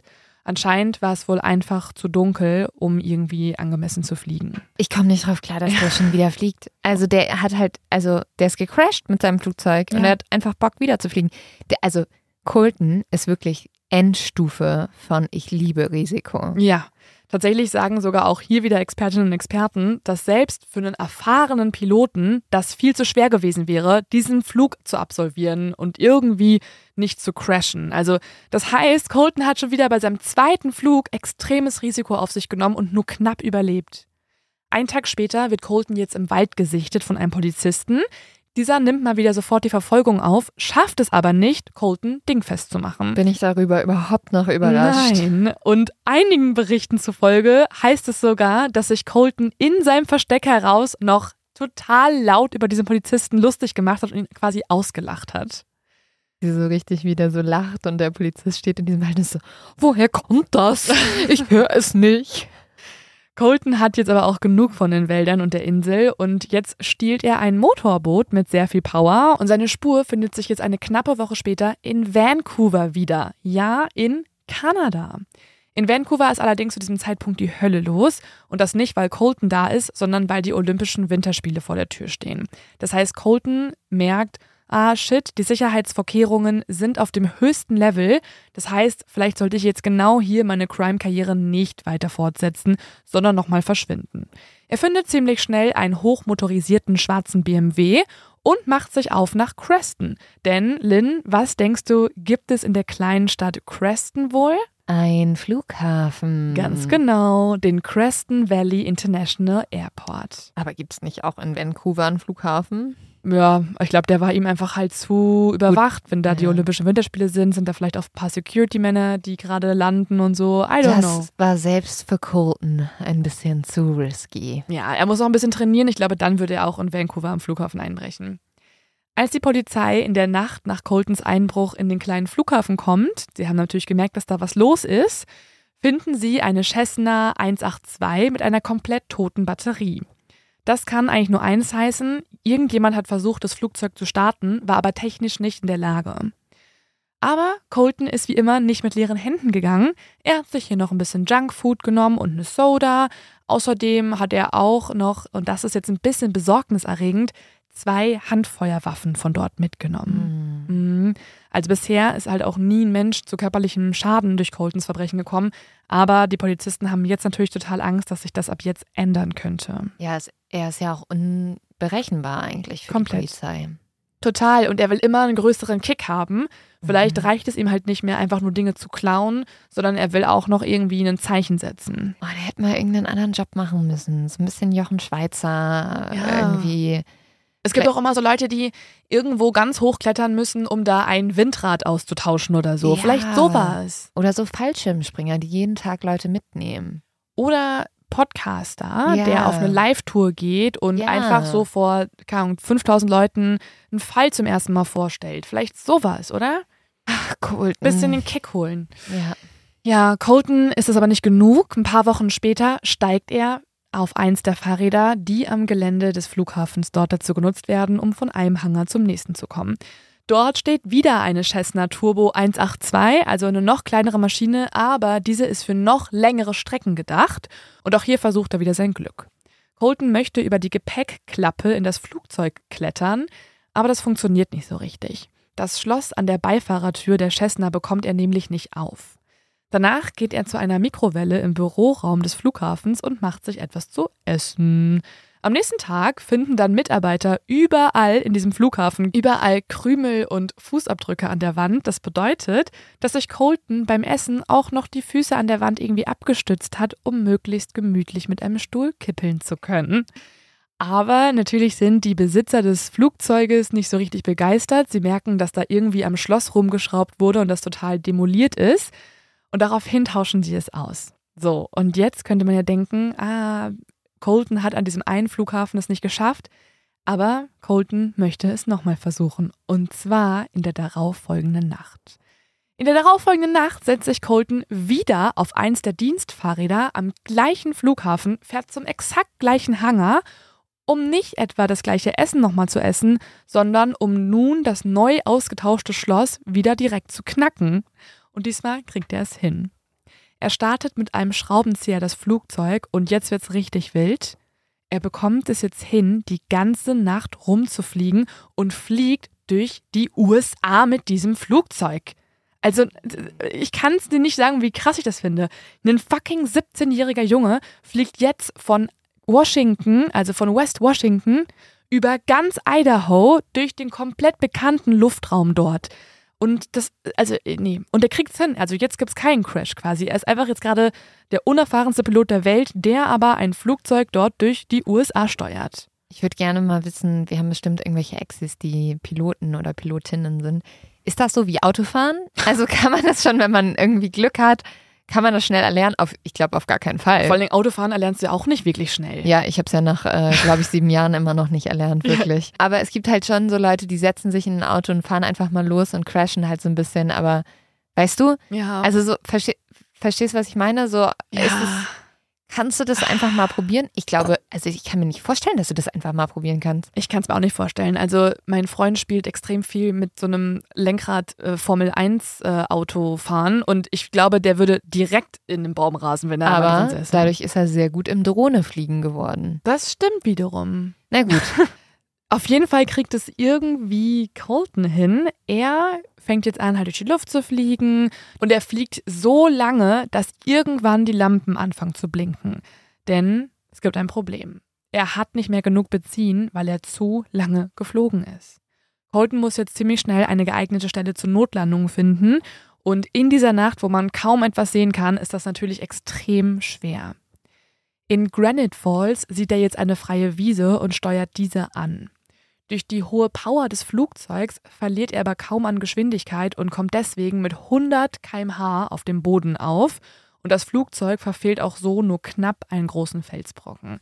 Das heißt, Colton ist schon wieder knapp seinem Tode entgangen. Ein paar Tage später ist in Granite Falls dann die Hölle los. Also man kann sich jetzt vorstellen, da ist gerade im Flugzeug halt die ganze Nacht ähm, über verschiedene Staaten geflogen in den USA und das hat natürlich irgendwie Aufmerksamkeit auf sich gezogen. Und deswegen kreist jetzt ein schwarzer Hubschrauber über dieser Gegend und äh, schwer bewaffnete SWAT-Beamte stehen überall herum und suchen eben nach der Ursache für dieses ja, unbeaufsichtigte Flugzeug. Mhm. Denn das Ding ist, dass ähm, die lokale Polizei das natürlich auch weitergegeben hat. Deswegen, weil das Ganze war an der kanadischen Grenze und deswegen ist mittlerweile auch die Einwanderungsbehörde dort und das FBI auf diesen Fall aufmerksam geworden. Ja, die denken wahrscheinlich irgendwie an Terrorismus, ne? Oder genau so. Drogenschmuggel oder sowas. Genau, also die wissen nicht, dass hier einfach ein Teenager unterwegs war, sondern die denken, dass hier vielleicht ein Terrorflugzeug gerade unbeaufsichtigt fliegt. Das heißt, hier sind Man-Trailer-Hunde jetzt unterwegs, hier sind SWAT-Beamte und die kompletten Wälder sind äh, voll mit Polizisten und FBI-Ermittlern. Trotzdem kriegt es Colton wieder hin zu entkommen. Ich finde es fast schon irgendwie absurd, diesen Satz zu sagen, aber er versteckt sich jetzt wieder zwischen den hohen Bäumen und bei der Suche der Polizei gibt es jetzt plötzlich einen lauten Schuss. Das heißt, die ganzen Ermittler sind jetzt total verwundert. Hat Colton jetzt gerade auf einen Polizisten geschossen? Was ist los? Und deswegen brechen sie die Suche aufgrund der einbrechenden Dunkelheit ab, weil sie es äh, als viel zu gefährlich ansehen, dass tatsächlich jemand von ihnen selbst verletzt werden könnte. Ähm, ähm, sorry? Wie Ja. bitte? ja. Also, wenn jedes Mal die Polizei die Suche abbrechen würde, wenn ein Schuss fällt, wo wären wir dann heute? Ja. Das ist nicht deren Ernst, I oder? know, I know. Das, hä? ja. Nee, ich komme da nicht drauf klar. Die sind so, oh nein, es ist ein Schuss gefallen. Deswegen gehen wir jetzt alle nach Hause und gucken, wie es morgen früh aussieht. Hä? Nee. Nee, nee, nee, nee, nee, nee, Vor nee. allen Dingen sind da jetzt auch die krassesten von den Ermittlern. Ne? Das sind ja jetzt nicht nur noch die Leute von der kleinen Ferieninsel in der Nähe von Seattle, sondern das sind jetzt hochbewaffnete SWAT-Beamte, die darauf trainiert werden, in ganze Banken einzubrechen, wenn da irgendwie ein, Überfall stattfindet. Also sorry, ne? Die haben Hunde, die haben Hubschrauber, die haben Tausende an Beamten, die sind so, hm, da ging jetzt ein Schuss los. Nee, sorry, damit brechen wir das hier ab. Hier hat jetzt jemand das Codewort gesagt, hier ist jetzt Stopp. Nein, ab nach Hause, Ich Leute. weiß. Es ist auch schon äh, kurz vor weiß. sechs, also Hä? Nee, ich. Oh Gott, Und sorry, ich ich raste dich nur noch- aus, diese Folge. Ich mach dich noch ein bisschen wütender. Mm-mm. Der Sheriff, der das Ganze äh, leitet, der sagt dann später der Presse gegenüber Folgendes. Er hat sich, Zitat, einfach in Rauch aufgelöst und es ist unerklärlich. Nein, ihr seid halt gegangen, Ja. weil ein Schuss gefallen ist und er war so, okay, ciao, ciao. Und dann ist er einfach Ja. so, dann konnte er gehen. Ah, ich Oh, weiß, wie ich weiß, weiß, ich weiß. Leo, wie ganz du, warum? Also tief durchatmen, ja? Ganz tief durchatmen, weil deine Aufregung können, die können wir jetzt bekämpfen, indem ich dich Nee. jetzt aufkläre darüber, warum er der Barfußbandit genannt wird, okay? Nimmst du das an als so eine kleine Beruhigungspille, als eine informative Beruhigungspille? Ich kann wirklich nicht mehr. Colton wiederum kann schon noch. Er denkt sich, boah, wie geil bin ich eigentlich? Ich kriege alles hin, ich bin so mega cool. Das denkt er sich, glaube ich, wirklich. Er hat das Gefühl mittlerweile in der absoluten Überhand zu sein. Und er bekommt jetzt auch noch diesen Namen von der Presse. Denn durch seine extrem oft auftretenden Einbrüche und seine immer wiederkehrenden Fußabdrücke in den Häusern, in die er eingebrochen ist, wird er jetzt von den Medien als der Barfußbandit getauft. Also weil die halt sehen, der chillt halt überall und da gibt es überall halt Fußabdrücke. Das ist so eine lame Auflösung. Nee, also warum denn auch barfuß? Dann nur Fußbandit, oder? Also, Der Schuhabdruckbandit. ja. Ja, also tatsächlich, es gibt, also der Name wird auch kritisch jetzt sozusagen von äh, Leuten betrachtet, die den Fall länger kennen oder, ex oder intensiver Ich schon. sehe da ganz andere Sachen, die man kritisch beobachten könnte. Aber es ist so, dass der schon manchmal auch barfuß eingebrochen ist. Und ich glaube, die Presse brauchte irgendeinen so einen Namen, der so symbolisiert, Leute, da ist ein barfüßiger Teenager unterwegs und den könnt ihr nicht fassen? Der hat noch nicht mal mehr Schuhe an. Ihr könnt rennen mit euren Turnschuhen. Der hat noch nicht mal mehr Schuhe an. Okay, aber wie ist denn so die Stimmung überhaupt in der Bevölkerung? Also Mhm. sind die Leute jetzt irgendwie verzweifelt oder sind die so ein Mhm. bisschen wie ich, dass sie einfach nur noch so denken, so, was haben wir für eine Polizei? Denkst du dir eigentlich mittlerweile schon so, ja, Props, also dann ko- entkommen halt auch der Polizei, also Props an ihn quasi so, dann mach Nein. weiter? Also er hat einen Schuss abgefeuert. Also es ist, es ist richtig geil für ihn, weil er hat halt eigentlich keine Gegner. Und das lässt ihn extrem gut dastehen. So, du gibst ihm gar nicht so viel Credits. Nee, ich glaube, er hat richtig viel Glück. Ja? Er ist, ja, also Ich glaube, er ist schon ziemlich krass gut und intelligent. Leo, er hat einen Schuss abgefeuert und die Polizei war so, nee. Aber er ist auch fünf verschiedene Flugzeuge geflogen, Ja, ohne okay, das jemals getan gut. zu haben Ja, ist schon gut. vorher. Ja, also ich glaube, er hätte eine extrem gute Karriere machen können in irgendeinem anderen Berufsfeld vielleicht. Er macht auf jeden Fall auf Facebook eine gewisse Art von Karriere. Hier hat der Barefoot-Bandit, der Barfuß-Bandit, mittlerweile eine eigene Facebook-Fanpage und der folgen zu diesem Zeitpunkt mehr als 100.000 Leute. Das heißt, er hat eine kleine Fangemeinde sich da irgendwie aufgebaut. Er selbst betreibt diese Seite nicht, aber diese Seite konzentriert sich eben auf die ganzen Pressemitteilungen, auf die ganzen Artikel rund um den damals 17-jährigen Colton. Die Seite wird betrieben von einem Mann, der äh, das irgendwie total spannend findet, was Colton tut. Also der sagt selber dann später auch so ein bisschen als Rechtfertigung, warum er eine Fanpage gegründet hat, dass er mit ihm sympathisiert, weil Colton macht ja nichts, als dass er halt von Reichen klaut und es ist auch nie jemand ernsthaft verletzt geworden bisher. Also es ist natürlich kritisch zu hinterfragen, warum er diese Fanpage plötzlich bekommt, aber die Leute feiern ihn tatsächlich wirklich ab. Also es gibt zum Beispiel dort auch äh, einen Spruch, der immer wieder auf dieser Fanpage betont wird und der ist wie folgt. Lass uns hoffen, dass Colton gesund und lange in Freiheit bleibt. Fly, Colton, fly. Also flieg, Colton, flieg. Die Leute wollen, dass er davonfliegt und immer wieder der Polizei entkommt. Die finden das super. Und halte ich fest, es ist nicht alles. Es gibt außerdem mittlerweile auch Fanshirts zu kaufen von einem T-Shirt-Künstler aus Seattle, der Merch für Colton-Fans erstellt hat. Und zwar, es ist so geil, ist es das Foto, was die Polizisten auf der Digitalkamera gefunden haben. Das druckt er auf diese T-Shirts. Also das heißt, es gibt jetzt mittlerweile ein T-Shirt, auf dem von einem 15-jährigen Teenager dieses Grinsen existiert. Und auf der Vorderseite des T-Shirts hat er den Spruch geschrieben, Mama tried. Also Nein. Mama hat es versucht. Aber es ist ja falsch. Es sollte ja heißen, Mama didn't try. Exakt, ja. Also Auch wenn ich den Spruch Ja. extrem geil finde. Also Ich hätte ehrlich gesagt gern so ein Foto von irgendwie dir, wie du mal wieder so eine halbe Stunde zu spät kommst und darüber steht Lynn tried. So. Ich habe dir zehnmal gesagt. Es ist, also es ist äh, einfach ein absurder Merch, der da existiert. Also wir befinden uns jetzt da, wo ich vorhin aufgehört hatte, also wo Colton einmal in die Luft geschossen hat, wo du dich dann extrem darüber aufgeregt mhm. hast, dass die Polizisten und Polizistinnen von ihm abgerückt sind. Und hier geht es jetzt weiter. Colton kann jetzt unverletzt circa einen Kilometer durch die dunklen und menschenleeren Straßen wandern. Da ist ja niemand mehr, die sind ja jetzt wieder abgerückt. Und jetzt findet er einen Supermarkt, den er ja ganz attraktiv findet. Das ist der Homegrown Market und Gourmet Deli, der ganz gut klingt, wenn man sich überwiegend von Schokoriegeln und Chips äh, die letzten Monate ernährt hat, die man irgendwo im Flugzeug gefunden hat. Und deswegen denkt sich Colton, ja, keine schlechte Idee, da jetzt mal einzusteigen. Und das ist jetzt alles gerade verlassen, weil es nachts ist genau. oder weil die Leute dort alle irgendwie evakuiert wurden? Es ist nachts.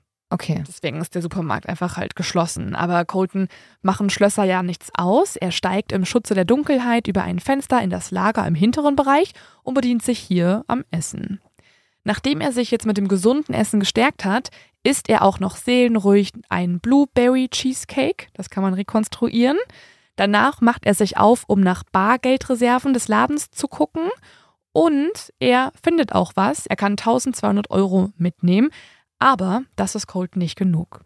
Er findet außerdem im Supermarkt auch noch ein Stück Kreide. Und jetzt entschließt er sich kurzerhand, den Laden umzudekorieren.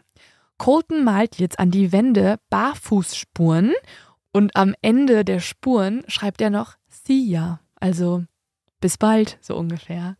Also er mag den Ruf des Barfußbanditen. Ja er findet es richtig geil, da noch eine kleine Grußbotschaft in Form von, ja, keine Ahnung, abstrakter Kunst oder so zu hinterlassen.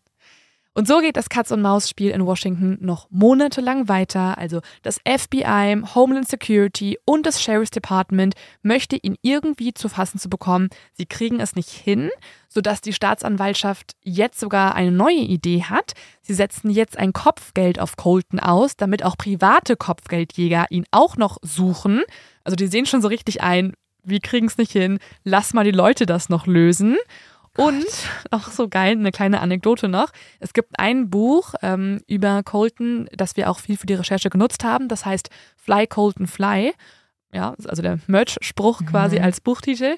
Und eine größere Firma spricht den Autoren des Buches an, um zu fragen, die bekommen mit, dass er schon recherchiert und so, und die fragen ihn jetzt, hey, willst du dabei sein? Wir wissen, wo Colton sich aufhält. Ähm, wir wollen jetzt da mal halt alles überwachen. Komm doch mit und guck zu, quasi wie er gefasst wird. Äh, und dieser Autor sagt so, seid ihr dumm? Ich habe ja. mittlerweile mich richtig reingelesen in den Fall. Ich setze mich doch nicht stundenlang in die Dunkelheit, wo es kalt und nass ist, nur um dann Colton nicht zu bekommen. Und tatsächlich hat er recht dann am Ende. Also da, wo sie ihn vermuten, ist er schon wieder nicht gewesen. Colton wird mittlerweile schon von vielen als Robin Hood bezeichnet, weil er auch äh, teilweise Geld an Arme vergibt. Das macht er das erste Mal im Mai 2010. Da rast er mit einem geklauten Auto zu einer Tierklinik und hier hinterlässt er 100 Dollar in Cash auch nicht super viel, dafür, dass er immer viel Nein, klaut. Das ist extrem wenig. Also so, so äh, gerechtfertigt ist der Titel jetzt nicht, aber gut. Aber das ist immer so geil, ne? Also dann geben die einmal so wirklich sehr wenig Geld im Gegensatz zu dem, was sie irgendwie An Schaden klauen. So, ne? Und dann kriegen sie gleich so einen Titel. Ja, voll. Und er hinterlässt auch noch eine Nachricht hier und schreibt, bitte benutzt dieses Geld, um den Tieren zu helfen. Er ist jetzt 19 Jahre mittlerweile alt. Er hat keine Idee, wo es für ihn in seinem Leben irgendwie hingehen kann. Er weiß nur, er möchte eine neue Reise vornehmen. Und die startet er jetzt in der Columbia Bar, einer Mündung des Columbia Rivers, die in den Pazifik überführt. Hier startet er eine sogenannte Fat Cat, das ist der Name für ja, das ist der Name für ein hochmotorisiertes Boot, das den Wert von einer halben Million Dollar hat. Und mit dieser Fat Cat, also mit diesem Boot, fährt er dann auf den Pazifik. Ach, ein Bootführerschein braucht er auch nicht, ne? Nö, auch das ist wieder so ein Manöver, wo Experten sagen, das ist lebensbedrohlich. Sogar für erfahrene Steuermänner ist es nicht gerade einfach. Denn die vielen Untiefen und die Strömungen in dieser Bucht, die in den Pazifik übergehen, haben der auch noch einen neuen Namen verpasst. Und zwar heißt die Gegend hier Friedhof des Pazifiks. Doch Colton steuert das Boot über die Wellen an die Ostküste der USA, bis er irgendwann wieder in Oregon angelangt ist. Also die Polizei Ja. hätte Colton einfach mal fragen sollen, ob der ihr neuer Agent werden soll. Ja. Das ist wirklich so. Der wäre halt mega der gute Agent. Ja. Also er könnte seine Fähigkeiten viel besser einsetzen. In Indianapolis, also er wechselt wieder den Staat, steigt er jetzt in ein richtiges Luxusflugzeug ein.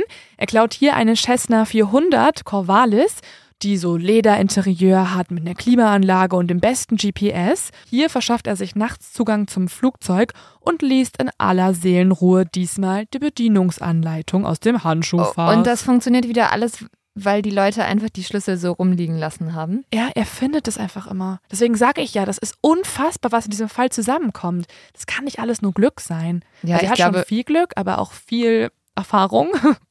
ja, er guckt halt viel unter Blumentöpfe, glaube ich. Das ist seine Erfahrung. Das wäre geil, wenn das der Merch-Spruch ist. Ja. So auf der Facebook-Seite bist du so ein Hater, der so ist so, Leute, er guckt einfach nur viel unter Blumentöpfe. Aber ist Chillt auch mal. so. Also, Hört mal auf, ihn so zu feiern. Danach tippt er das Ziel auf dem GPS ein, die Bahamas. Holton startet jetzt die Maschine und hebt zum letzten Mal ab in einer Luxusmaschine, die als Porsche unter den Kleinflugzeugen bezeichnet wird.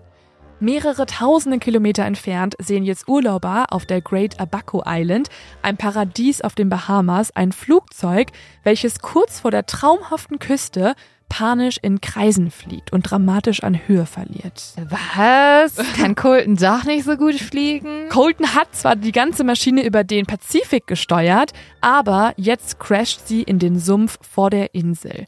Das Flugzeug hat einen Totalschaden, Colton aber nicht. Ist das Jesus? Also so ein Jesus, der halt irgendwie ein bisschen kriminell ist. Also Leute, falls ihr schon mal Angst vom Fliegen auch hattet, ne?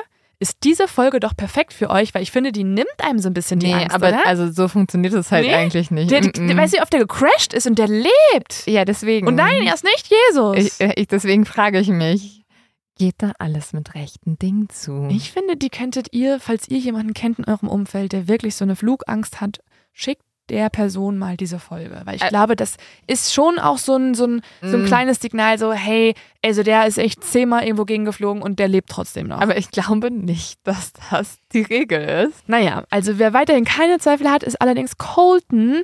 Der ist da gecrashed, aber er ist ja immer noch total gesund und deswegen hält er sich jetzt auf den Bahamas auf. Mittlerweile wissen aber Leute, dass Colton existiert, dass Colton jetzt auch noch in einem komplett anderen Land ist, dass er auf den Bahamas jetzt vor sich hin lebt und so fordern sie die Bevölkerung auf den Inseln auf, die Augen aufzuhalten. Und so macht das auch ein Sicherheitsmitarbeiter auf den Bahamas, und zwar auf der Harbour Island. Dieser sieht einen jungen Mann, der aussieht wie Colton, den hat er schon in den Medien gesehen und mitbekommen, dass er halt gesucht wird. Der sieht diesen jungen Mann und nimmt sofort die Verfolgung auf.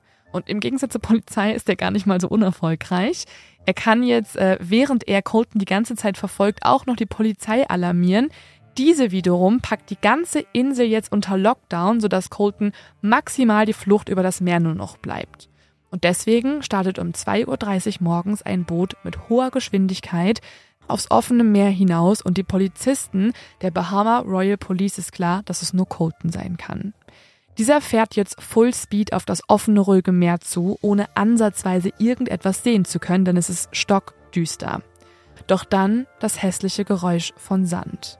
Colton trifft eine Sandbank und wird von den Polizisten dann doch endlich eingeholt. Und damit sind wir ja eigentlich am Anfang unserer Folge, oder? Genau, das ist nämlich genau unser Einstieg in diesen Fall. Es gibt jetzt Waffen, Scheinwerfer und Rufe, alles auf Colton gerichtet. Ja, aber Und- er kommt ja wieder davon. Also das Ja. wissen wir ja schon. Er kann sich von dieser Sandbank lösen und die Polizisten sind natürlich schon wieder mit den Nerven am Ende. Sie sehen, wie er auf das offene Meer zufährt und deswegen gibt es plötzlich Kugelhagel.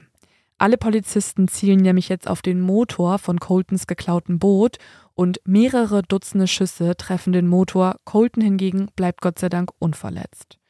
Ihm ist aber jetzt klar, dass zwei Jahre Flucht, fünf Flugzeuge und unzählige Auto- und Einbruchsdiebstahle später seine Flucht endlich zu Ende geht. Er wirft jetzt doch schnell den Revolver, einen Rucksack und einen Laptop über Bord, um eventuelle Beweise zu vernichten und ergibt sich schließlich friedlich. Obwohl er in seiner kurzen Zeit natürlich schon eine extrem lange Liste an Verbrechen auf den Bahamas begangen hat, die auch ihm jetzt in diesem Fall mit Sicherheit eine Gefängnisstrafe eingebüßt hätten, wird er jetzt mit einem einzigen Verbrechen angeklagt.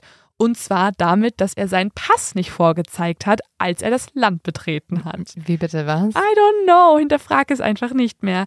Die 300 Dollar Strafe wurde übrigens dann von der amerikanischen Botschaft bezahlt und Colton kann ausgeliefert werden. Aber das ist so geil, weil es ist ja voll oft so, dass Verbrecher dann erstmal irgendwie wegen Steuerhinterziehung Mhm. oder wegen Falschparken oder sowas drangekriegt werden oder verhaftet werden.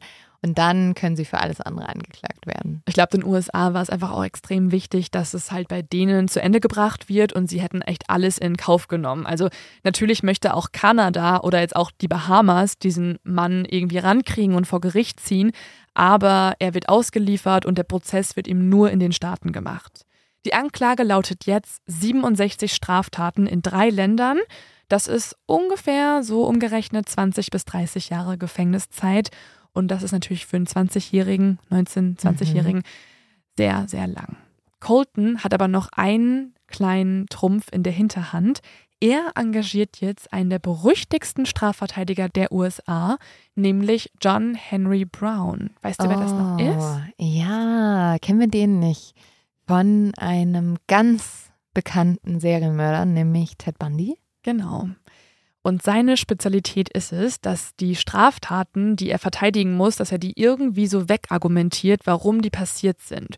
Und das hat er auch in diesem Fall hinbekommen. Also die Verteidigung präsentiert den Geschworenen jetzt, wie schlimm Coltons Kindheit war. Sie erzählen von der alkoholkranken Mutter, die ihm nie genug zu essen gegeben hat. Die, sie erzählen von dem Vater, der nie Unterhalt gezahlt hat. Und das alles führt dazu, dass die Geschworenen da ein bisschen sanftmütiger entscheiden.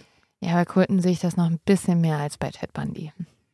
Ja, tatsächlich stimmt das. Äh, Colton spielt da auch ganz gut mit. Also der sagt jetzt total äh, mit Reue vor dem Gericht, dass er nur die ganze Zeit das Geld haben wollte, um aufs College zu gehen. Er möchte unbedingt ein anständiges Leben führen. Und die Mhm. Richter und die Geschworenen zeigen deswegen Empathie. Der Richter sagt jetzt Folgendes. Dieser Fall ist eine Tragödie, aber auch ein Triumph des menschlichen Geistes. Ich persönlich sympathisiere mit dem Angeklagten für die schreckliche Kindheit, die er durchleben musste. Es ist eine Tragödie, dass er Essen stehlen musste, dass er seine misshandelnde und alkoholkranke Mutter ertragen musste, aber trotzdem, das Urteil lautet sechs Jahre. Ja, also ich muss ehrlich gesagt sagen, ich würde jemanden wie Colton, ich weiß, so funktioniert das Rechtssystem nicht, aber ich würde jemanden wie Colton sehr ungern ins Gefängnis stecken, weil ich glaube, Colton ist unglaublich klug und hat sehr viel Talent. Und im Gefängnis wird er nur von anderen Verbrechern mehr eigentlich Mhm. radikalisiert und dazu gebracht, irgendwie, ja, wahrscheinlich, dass er eher nach dem Gefängnis sagt, ich werde noch schlimmere Sachen machen. Ich bin immer noch dafür, dass Colton einfach eine Anstellung beim FBI bekommen hätte. halt mit Fußfessel oder so. Er wäre perfekt in so einer Einheit für Diebstähle. Er könnte doch jeden Einbrecher durchschauen, weil er es schon perfektioniert hat. Ey, er weiß genau, wie könnte, man vorgeht. also er könnte auch in die Air Force gehen. Ich sehe da sehr viele Möglichkeiten, wo Colton wirklich irgendwie sehr talentiert anscheinend für wäre, wenn er noch ein bisschen Unterricht kriegen würde. Und man muss natürlich sagen, der hat schon auch ein krasses Schicksal hinter sich. Das Total. entschuldigt nicht, was er alles getan hat. Aber ja, Also findest du die sechs Jahre gerecht, zu lang, zu kurz? also ich finde die eigentlich kurz. Wenn man das mit anderen Straftätern vergleicht, wie normalerweise die bestraft werden, ist das ein vergleichsweise sehr geringes Urteil. Ich finde sie eigentlich schon sehr kurz. Und ich glaube halt wirklich, dass für jemanden wie Colton einfach so ein Strafvollzug, wo er einfach mit mehr Verbrechern zusammen ist, nicht die beste Lösung ist. Aber Ja. ich habe auch keine andere Lösung, außer liebes FBI.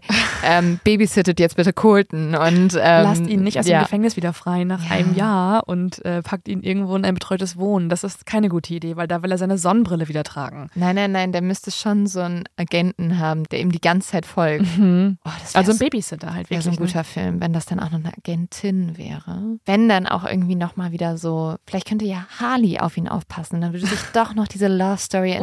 Oh, ja. Aber dafür müsste Harley ja auch erst wieder auf die richtige Spur kommen. Ja, vielleicht machen wir noch mal irgendwann eine Folge über Harley, weil da weiß ich gar nicht, was passiert ist, ehrlich gesagt. Ja. Ich habe mich jetzt wirklich sehr auf Colton konzentriert. Und ähm, tatsächlich mit dieser Filmidee bist du gar nicht so weit entfernt vom Urteil an sich, denn Auch total weird. Das Gericht legt nämlich fest, dass er die Rechte an seiner Lebensgeschichte für eine Million Dollar an Fox verkaufen muss. Das ist ein richterlicher Beschluss, um dann mit dem Geld, ähm, was er dadurch bekommt, für den Schaden, den er verursacht hat, aufzukommen. Hat, hat war der Richter vielleicht so Best Friends mit dem Chef von Fox? also, du, ich habe eine ganz geile Sache für Ja. dich da. Oder er hatte einfach so richtig schlechte Kinobesuche in letzter Zeit und war so, ey, ich habe da gerade einen Fall vor Gericht, den ich gerade behandle.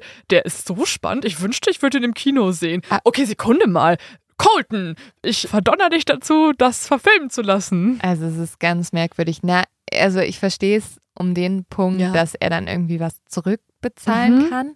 Aber es ist halt so konkret und dadurch so merkwürdig. Das stimmt. Also es, äh, es ist auf jeden Fall eine total ungewöhnliche Strafe. Colton hat mittlerweile seine sechsjährige Haftstrafe abgesessen. Er lebt aktuell irgendwo in den USA, aber er gibt, also er gibt kaum Interviews. Eigentlich gibt er, hat er nur ein sehr schräges äh, Interview gegeben, was man auf YouTube findet. Es ist sehr lang, also es ist fast so ein Livestream, wirkt so ein bisschen wie so ein Twitch-Ding. Also Mhm. äh, falls ihr euch das mal angucken möchtet, er driftet auch so ein bisschen in so eine weirde FDP-Richtung ab, also oder ja, vielleicht auch so ein bisschen so eine verschwörerische Richtung. Guckt Oder- es euch an, er hat auch zu politischen Sachen plötzlich eine Meinung. Ist ja so ein Finanzhai, der so ist so, nee. ich kann dich reich machen. Nee, er ist eher so ein ähm, Motivationscoach geworden mittlerweile. Das geht für mich alles in eine Richtung. er hat auch Schließe dieses Programm ab und ich sage dir, wie du 10.000 Euro im Monat verdienen kannst. Tatsächlich, es ist ziemlich ähnlich. Also er hatte kurzzeitig einen eigenen YouTube-Channel, wo er anderen per Motivationsreden Mut machen wollte und sein Leitspruch ist, if I can do it, anybody can. Also ähm, irgendwie ist das so Oh sein Thema gewesen. nein. Und er hat das hier gesagt, das würde ich gerne nochmal von ihm zitieren. Ich dachte, jeder würde meine Absichten kennen.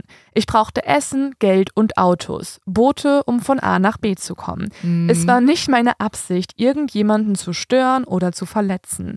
Aber das war mir damals nicht klar. Ich habe nicht darüber nachgedacht, dass das, was ich tue, Menschen auf andere Art und Weise verletzen kann. Ich habe die Gemeinschaft in Bedrängnis gebracht. Jemand nannte mich einen Terroristen. Ich habe Chicken Sticks aus ihrer Kühltruhe genommen. Ich glaube nicht, dass ich ein Terrorist bin. Ja, das war nochmal ein Statement von ihm selbst zu den Taten. Ja, er ist kein Terrorist, aber er hat jetzt auch nicht nur Essen geklaut. Nee. Also er ist auf jeden Fall ein Verbrecher. Und das Wichtige auch nochmal an dieser Stelle, auch durch Einbrüche kannst du Menschen traumatisieren. Ja. Wenn jemand im Haus merkt, dass das Schloss irgendwie anfängt, Geräusche zu machen und jemand vor der Tür steht, dann traumatisiert das Menschen. Also auch das verletzt Menschen. und egal wie reich Leute sind, das bedeutet nicht, dass du denen einfach Sachen klauen darfst. Also das ist unsere Grundregel Sorry. hier. Also um einmal Nee, gegen ist so. Harley gegenzuwirken. Ja, und halt, du weißt ja auch nie, also wenn du da irgendwie in dem Haus rumwühlst und so weiter und so fort, es, es, du einfach nicht. Also wir haben halt, wir haben hier Regeln in unserer Gesellschaft und die müssen auch eingehalten werden. Und sonst gibt es halt Konsequenzen. Und die gab es auch für Colton. Und Ganz deswegen, genau. Leute, ähm, es hat zwar so ein bisschen Catch Me If You Can Vibes, aber nee, ist schon alle gut, dass wir das nicht machen. Er selber hat auch so ein bisschen eingesehen, dass das vielleicht nicht die coolste Geschichte ist. Also er sagt selbst dann auch in diesem Interview, er hat das B-Word, also den Barefoot-Banditen, hinter sich gelassen. Ja, ist aber auch ein scheiß Spitzname. Ja, ich glaube, er hasst ihn richtig, deswegen sagt er Ja. auch nur B-Word. Und er hat auch sein komplettes Social Media gelöscht. Also mittlerweile kann man da nichts mehr finden. Was ich noch ganz spannend fand, er hat weiterhin auch Leute, die an ihn glauben. Also es gab tatsächlich mal eine GoFundMe-Kampagne, wo er Geld für einen Pilotenschein gesammelt hat und Leute haben ihn tatsächlich unterstützt mit ihrem Geld. Und er hat im Gefängnis außerdem von einem der Typen, von dem er das Flugzeug geklaut hat für die Bahamas, also diese Luxusmaschine, Mhm. hat er Bücher zugeschickt bekommen, damit er sich selber fortbilden kann Wow. und noch irgendwann seinen Pilotenschein nachholen könnte. Das Okay. finde ich irgendwie auch, also fast ein bisschen süß, so, dass er dann so an den denkt und sagt, ach ja, ich hole mir halt ein neues Luxusflugzeug, mir doch scheißegal, hier hast du mal ein Buch, weil irgendwie fand ich es ganz funny.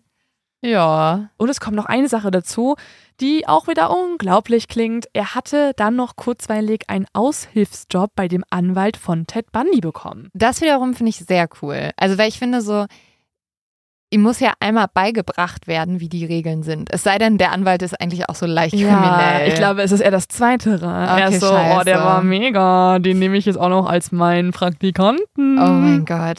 Was für ein Fall. Krass, oder? Also, Es ich, ist wirklich unfassbar. nee, also ich verzweifle wirklich ein bisschen an der Polizei in diesem Fall. Ich glaube, Colton war auch schon sehr smart und hat hier viel hingekriegt, aber ich Mhm. glaube, er hat auch viel mehr Credits bekommen, dadurch, dass andere Leute dumm waren. Das ist genauso Mhm. wie wenn du früher in der Schule so eine okaye Arbeit geschrieben hast, aber du hattest extrem Glück, dass Leute noch viel schlechter waren als du. Ja. Und genau so. Das ist immer der Vergleichsmaßstab. Ja. Und hier waren es einfach sehr viele unfähige Polizisten. Aber auch ein wirklich intelligenter Colton, der ähm, hoffentlich heutzutage anders denkt und vielleicht, also mein größter Wunsch ist, dass er vielleicht wirklich irgendwo eine Anwaltskanzlei unterstützt und noch in der Tierklinik arbeitet und jetzt gecheckt hat, er muss nicht das Geld klauen, sondern er kann einfach durch gute Taten da einfach was auch machen. Ich hoffe, dass Colton untergetaucht ist, weil er jetzt FBI-Agent ist. da, da ist es einfach meine komplette Hoffnung. Colton Harris Moore, wenn du das hier hörst, weil du aus irgendeinem Grund in den letzten Jahren Deutsch gelernt hast, bitte gib uns das letzte Ja. Interview von dir. Wir möchten noch mal wissen, was du gerade tust. Oder fang an, für uns zu arbeiten. Oh, ja. Aber nur, wenn du dich, also wenn du nicht mehr so kriminell drauf bist. Aber du musst schon ein bisschen mehr dich trauen als, ähm, als ich. Du kannst auch mein persönlicher Assistent werden, weil ich kann ja nichts ähm, nix machen, was gefährlich ist. Und ich kann ja nicht Auto fahren. Und du kannst das anscheinend alles. Oh, ja. Also vielleicht sollten wir ein Dream Team bilden und ich bring, bring dich so ein bisschen runter, weißt Aber du? die Bedingung ist, du machst, während du bei uns arbeitest, noch Therapie. Also damit es alles Ja. immer schön legal bleibt hier, damit du nicht abdriftest, er muss, okay? ja, er muss nur mit mir chillen. Und ich bin sofort so, aber das dürfen wir ja nicht. und dann ist so, Aber ist, also ich höre gerade einen großen Wunsch bei dir raus, krimineller zu werden, als du es aktuell bist. nein, nicht krimineller zu werden, aber vielleicht mal über eine rote Ampel zu gehen. Das kann auch ich dir beibringen. Ja, du versuchst das schon immer. Ja. Ich hasse es. Wir machen gleich nach der Folge hier einen Crashkurs. ja, ich weiß Ja? nicht. Ich Okay. weiß nicht, ob das so das gute Learning ist, das wir aus dieser Folge Du willst es nur mit Colton machen, nicht mit mir. Ja, ich will, ich will eigentlich kulten. Ich denke so, weißt du, ich, habe wieder dieses naive Denken, ich kann ihn bekehren. Ich glaube, ich glaube, Oh, das, kann, das kann das Gefängnis vielleicht besser. Ja, ich, ja. Oder das FBI. Naja, Leute, ey, das war eine krasse Folge. Ist unser Tipp Catch Me If You Can?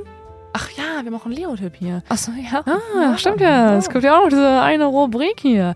Es gibt, ähm, ja, es äh, gibt den Film Catch Me If You Can. Ähm, der ist mega geil. Ich habe so Bock auf den mal wieder. Ja. ja, es ist echt einer der besten Filme.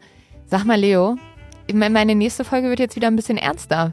Ist das okay, dass wir so hin und her switchen? Schon, ne? Aber ähm, ihr kriegt hier bei uns natürlich alles. Ihr kriegt mal ernst, ihr kriegt mal lustig, ihr kriegt mal. Ihr kriegt alles. Ja, unser USP ist einfach, ihr Alles. kriegt hier alles aus der Verbrechenswelt Ja. geliefert. Einen Tag klatschen wir euch eine Historikerin hin und wir arbeiten die Nachkriegsverbrechen auf Ja. von Colonna Dignidad. Dann am nächsten Tag haben wir den Barfußbanditen und dann äh, gibt es auch noch die Oktoberfestfolge irgendwann, Leute. so. Die mysteriöse Oktoberfestfolge. Sie wartet auf euch Boah, und hör auf, sie will sich so noch nicht zeigen. Ich will sie weiterhin hier immer wieder anteasern. Ich verstehe das überhaupt nicht, weil ich habe schon dreimal vorgeschlagen, dass wir sie veröffentlichen. Und jedes Mal war Leo so auf gar keinen Fall. Ich möchte alle triezen damit, dass wir sie, dass wir sie haben, aber euch noch nicht offenbaren. Aber das macht Guckt lieber Catch Sinn. Me If You Can. Ja, hier macht vieles keinen Sinn. Okay. Das ist der Podcast, wo vieles keinen Sinn macht. Guckt, guckt lieber, wenn ihr euch nicht gedulden könnt, guckt lieber Catch Me If You Can. Der geilste Film, Leonardo DiCaprio hat den Frank Abagnale, der übrigens auch auf einer wahren Begebenheit basiert, extrem gut verkörpert und ich glaube, ich muss es mal wieder gucken. Ja. Ganz mega. Ich glaube, nach dieser Folge auf jeden Fall.